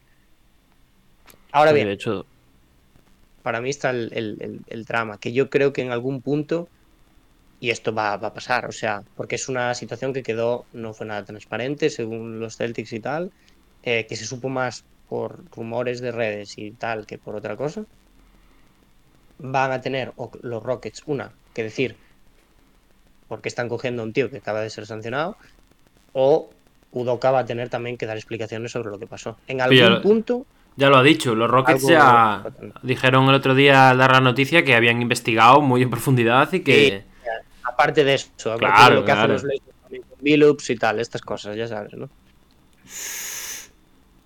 No, pero también se va a medir mm, cuando abra la boca Udoka, mm, hablando de alguien o refiriéndose a cualquier persona, se va a medir mucho sus palabras para ver si es verdad que su tono es o su lenguaje es pues de viola el código de conducta de, de la franquicia, de la NBA y demás. Yo creo que está Vamos, va a estar mirado mucho con lupa. Eso es verdad. Normal. Y nada, nos queda una diapositiva más. Una para última... hablar de los últimos premios individuales que han salido, donde solo nos falta por conocer el MVP. Qué pena, ¿eh? Por- Qué pena. porque la semana pasada teníamos a Yarin Jackson con ese jugador defensivo del año, a Diaron Fox con el clutch y diría que no teníamos ninguno más. O incluso Mike Brown podíamos tenerlo con el No, yo creo que no, ¿eh? Yo creo que no, ¿eh? ¿no? Yo creo que no porque se le da el miércoles a la noche, Es verdad. Me Es parece. pa- Y Brogdon es... tantas cosas desde que hacemos el otro directo hasta este. Pues entonces esta semana Mike Brown, entrenador del año, Brogdon, sexto hombre, y Lauri Markkanen, jugador más mejorado. ¿Sorpresas? Ninguna. Ah, bueno, y Sí. Pablo Banquero, ayer, eh, rookie del año. No unánime por dos votos. Que a mí, más allá de los, de los premios en sí, que yo creo que no tenemos mucho que decir porque ya es lo que habíamos comentado y la mayoría se han cumplido las expectativas. eh, el premio de Mike Brown, con todo lo merecido que es y con todo lo que creo que chapó, y ya sabéis que yo le voté, de hecho, que sea el primer unánime, sí que me chirría un poco. Porque creo que A mí no, ¿eh? ha habido, ha habido más competencia de la que parece. La verdad. ¿Tú crees? Sí, yo creo que, que, es- que él sea el primer unánime me flojea un poquito. Pues a mí, a mí no. O sea, me parece la, la narrativa más clara. ¿No? Sí. A ver, sí, que es cierto que es, es bonito que sea también el entrenador que ha batido la peor racha de la historia, ¿no? Porque. Claro, es que pesa mucho. Se eso. juntan muchas cosas. Sí. Sí, sí, sí. No sé, no sé. A mí me. No me, no me parece que. Creo que ha habido años en los que estaba más claro que este. ¿Quién era el entrenador del año? Bueno, el de Banquero no sé quién será el segundo, pero uno de ellos es el de Utah que vota. No, no. Walker Kessler es el único que, aparte de él, que tiene votos de primer lugar, que tiene dos. No, pero digo, el periodista es que le vota, uno de ellos es el de Utah. ¿Cómo? ¿A quién? ¿A Walker Kessler? Sí. Y otro. Más. Y otro que no sé quién es. Diego. Diego. Sí, puede ser. Me habéis descubierto. Pues nada más que decir. No sé si el chat tiene alguna pregunta más. Nos comentan de los Chop Chop nos dice, ojalá sea Jokic por tercer año consecutivo. Ojalá, ojalá. Pero me da a Y mí el Chop tío Chop. no tiene ni zapas con su nombre, es el amo. Me da a mí Chop Chop que vamos a tener que venir aquí con cabeza baja. Lloraos. Lloraos. Nos Yo lo veo- Zarsak, y Zarsak veo lo ve lógico, lógico. ha cortado la racha de 16 temporadas y en las predicciones la mayoría Sí. les daban fuera del play-in y ha tenido Mm. momentos de estar segundos. ¿sí? De hecho, Por esa parte lo veo bien. Pelearon mucho por ser segundos. Ay, por favor, que no se lo lleve Embiid, el lleva Que no se lo lleve. Que se lo lleve Jokic. Sería muy feliz. Este MVP de Jokic. ¿Hacemos, ¿Hacemos un pronóstico de quién se lo lleva? No, se lo lleva Embiid, hombre. Sí. Ah, pues yo voy a decir Jokic. Ojalá, ojalá. Pero yo creo que no, eh. Molaba que se lo No, llevase ya me Giannis estaba ahora. ¿eh? Este MVP, este MVP de. este MVP dentro de 10 años será el típico que la gente sube TikToks o lo que se suba, o hologramas de aquellas, de. ¡Ay, mirar el año de Jokic que no se dio el MVP! ¿Sabes? Va a ser este año. Como lo de Giannis, sí. Como Pero lo de Kobe, como lo que pasa con Kobe siempre. Si, si pasa al revés, va a pasar lo mismo. ¿eh? Van a decir, Sí, "Este claro, claro, claro. De, Sí, sí, sí. de finales de conferencia. que por lo menos llegó a finales de conferencia. Cuando Jokic no gane el anillo y lo gane en Bid dirán, oh, es un perdedor. Es que eso na- nadie lo está Mm. comentando, ¿eh? No, Jokic nunca pasó de tal. Bueno, en bid que llegue a unas finales de conferencia primero. Ya. O sea, que llegue. Bueno, pues nada más que decir, señores. Pues nada más. Vamos a ir dejando el episodio por aquí. ¿Algo que decir para despedir? Supongo que en el próximo directo semanal ya estaremos en segunda ronda y bien metidos. Me imagino, imagino. Vamos a ver si esta semana podemos cuadrar el tema de hacer algún partidillo, ¿eh? Que yo sé que hay gente por el chat ahí que le, que le molaba la idea y ya lo hemos hecho alguna vez muy, muy de pasada. Pero, pero si esta semana se puede, lo, lo miraremos. Lo miraremos. Tiene mala pinta, ¿eh? ¿Cómo? Mira, el, mira el, el mensaje de Chop Chop por el chat. Ojo. ¿Qué pasó? Que sepáis que me he mudado a Galicia. Ojo, ¿eh? Cuidad vuestra espalda cuando crucéis la calle. Bueno, me quedo más tranquilo. No, no, yo creo que tiene miedo de nosotros. ¿eh? No- ah, dice en Santiago, iba a decir. No dice dónde vive exactamente porque tiene miedo. No, yo no, yo no estoy ¿eh? ahí, o sea que no me tengo que preocupar, entiendo. Pero bueno, ahí lo tienes muy, muy cerca. Eh, eh, cuidado Dani cuando vuelva para casa, eh. Que no te asalte Chop Chop un día por la calle para pedirte una foto. Ah, que nos manda la dirección y todo. No, no, Chop Chop. No lo vamos a decir, no lo vamos a decir en el audio, por favor. Diego, por favor. A ver, pero no nos está mandando el piso, no nos está mandando el piso. Liqueada. Ah, bueno. No, no, no se lo pide. Ah, es fake. Claro. Bien, Chop Chop. Bien. Protección de datos. Bien. Ahora, ¿te imaginas que es la de verdad y dice, nana, es fake? Para ver si cuela. Sí, a- La he liado. tuya, con- con- Para nada, Chop Chop. Que filtraste Pa- el MVP. Para No nada, Chop. Chop. Mañana vamos a ir a, a timbrar a ese portal, eh. Pues eso, no, yo ya por mi parte nada más, que a ver si podemos hacer algún partidito esta semana y, y que nos vemos el, el fin de. Que este fin de a ver si hay podcast, por cierto, que este, esta semana pasada no hubo. Pedimos disculpas, eso es lo primero. Lo primero, Eh, dos horas, lo cinco último. minutos, 68, se- 58 segundos de programa. Lo primero, pedimos disculpas. Lo primero para despedirnos. Eh, disculpas porque es que somos bobos y no tenemos una gran capacidad organizativa, entonces, pues... Bueno, lo de Bobo digo por ti, ¿vale? ¿Perdón? Por mí no hables, ¿vale? Ah, tú propusiste soluciones, ¿no? Entiendo. Bueno, no vamos a hacer terapia tampoco aquí. propuso No vamos, a, no vamos a hacer terapia tampoco aquí de grupo, eh, por favor. Por eso, por eso, todos bobos. Sí, sí, sí, yo lo asumo, mi. Asumo mi parte de culpa. Y, nada, y para acabar, pues eh, daros las gracias. Esta semana, ya digo, a mí me gustaría hacer una previa o algo así para la siguiente ronda. O sea que habrá algo por el fin de. Me parece bien, me parece bien. Eh, pues nada, muchísimas gracias a todos, como siempre, por estar aquí en el directo, la gente que nos escucha desde plataformas. Los leemos por comentarios. Gracias a Chop, a Jorge, a Zarsa, a Michael que han participado por ahí por el chat. Y lo dicho, como siempre digo, muchísimas gracias a todos y nos vemos en la próxima.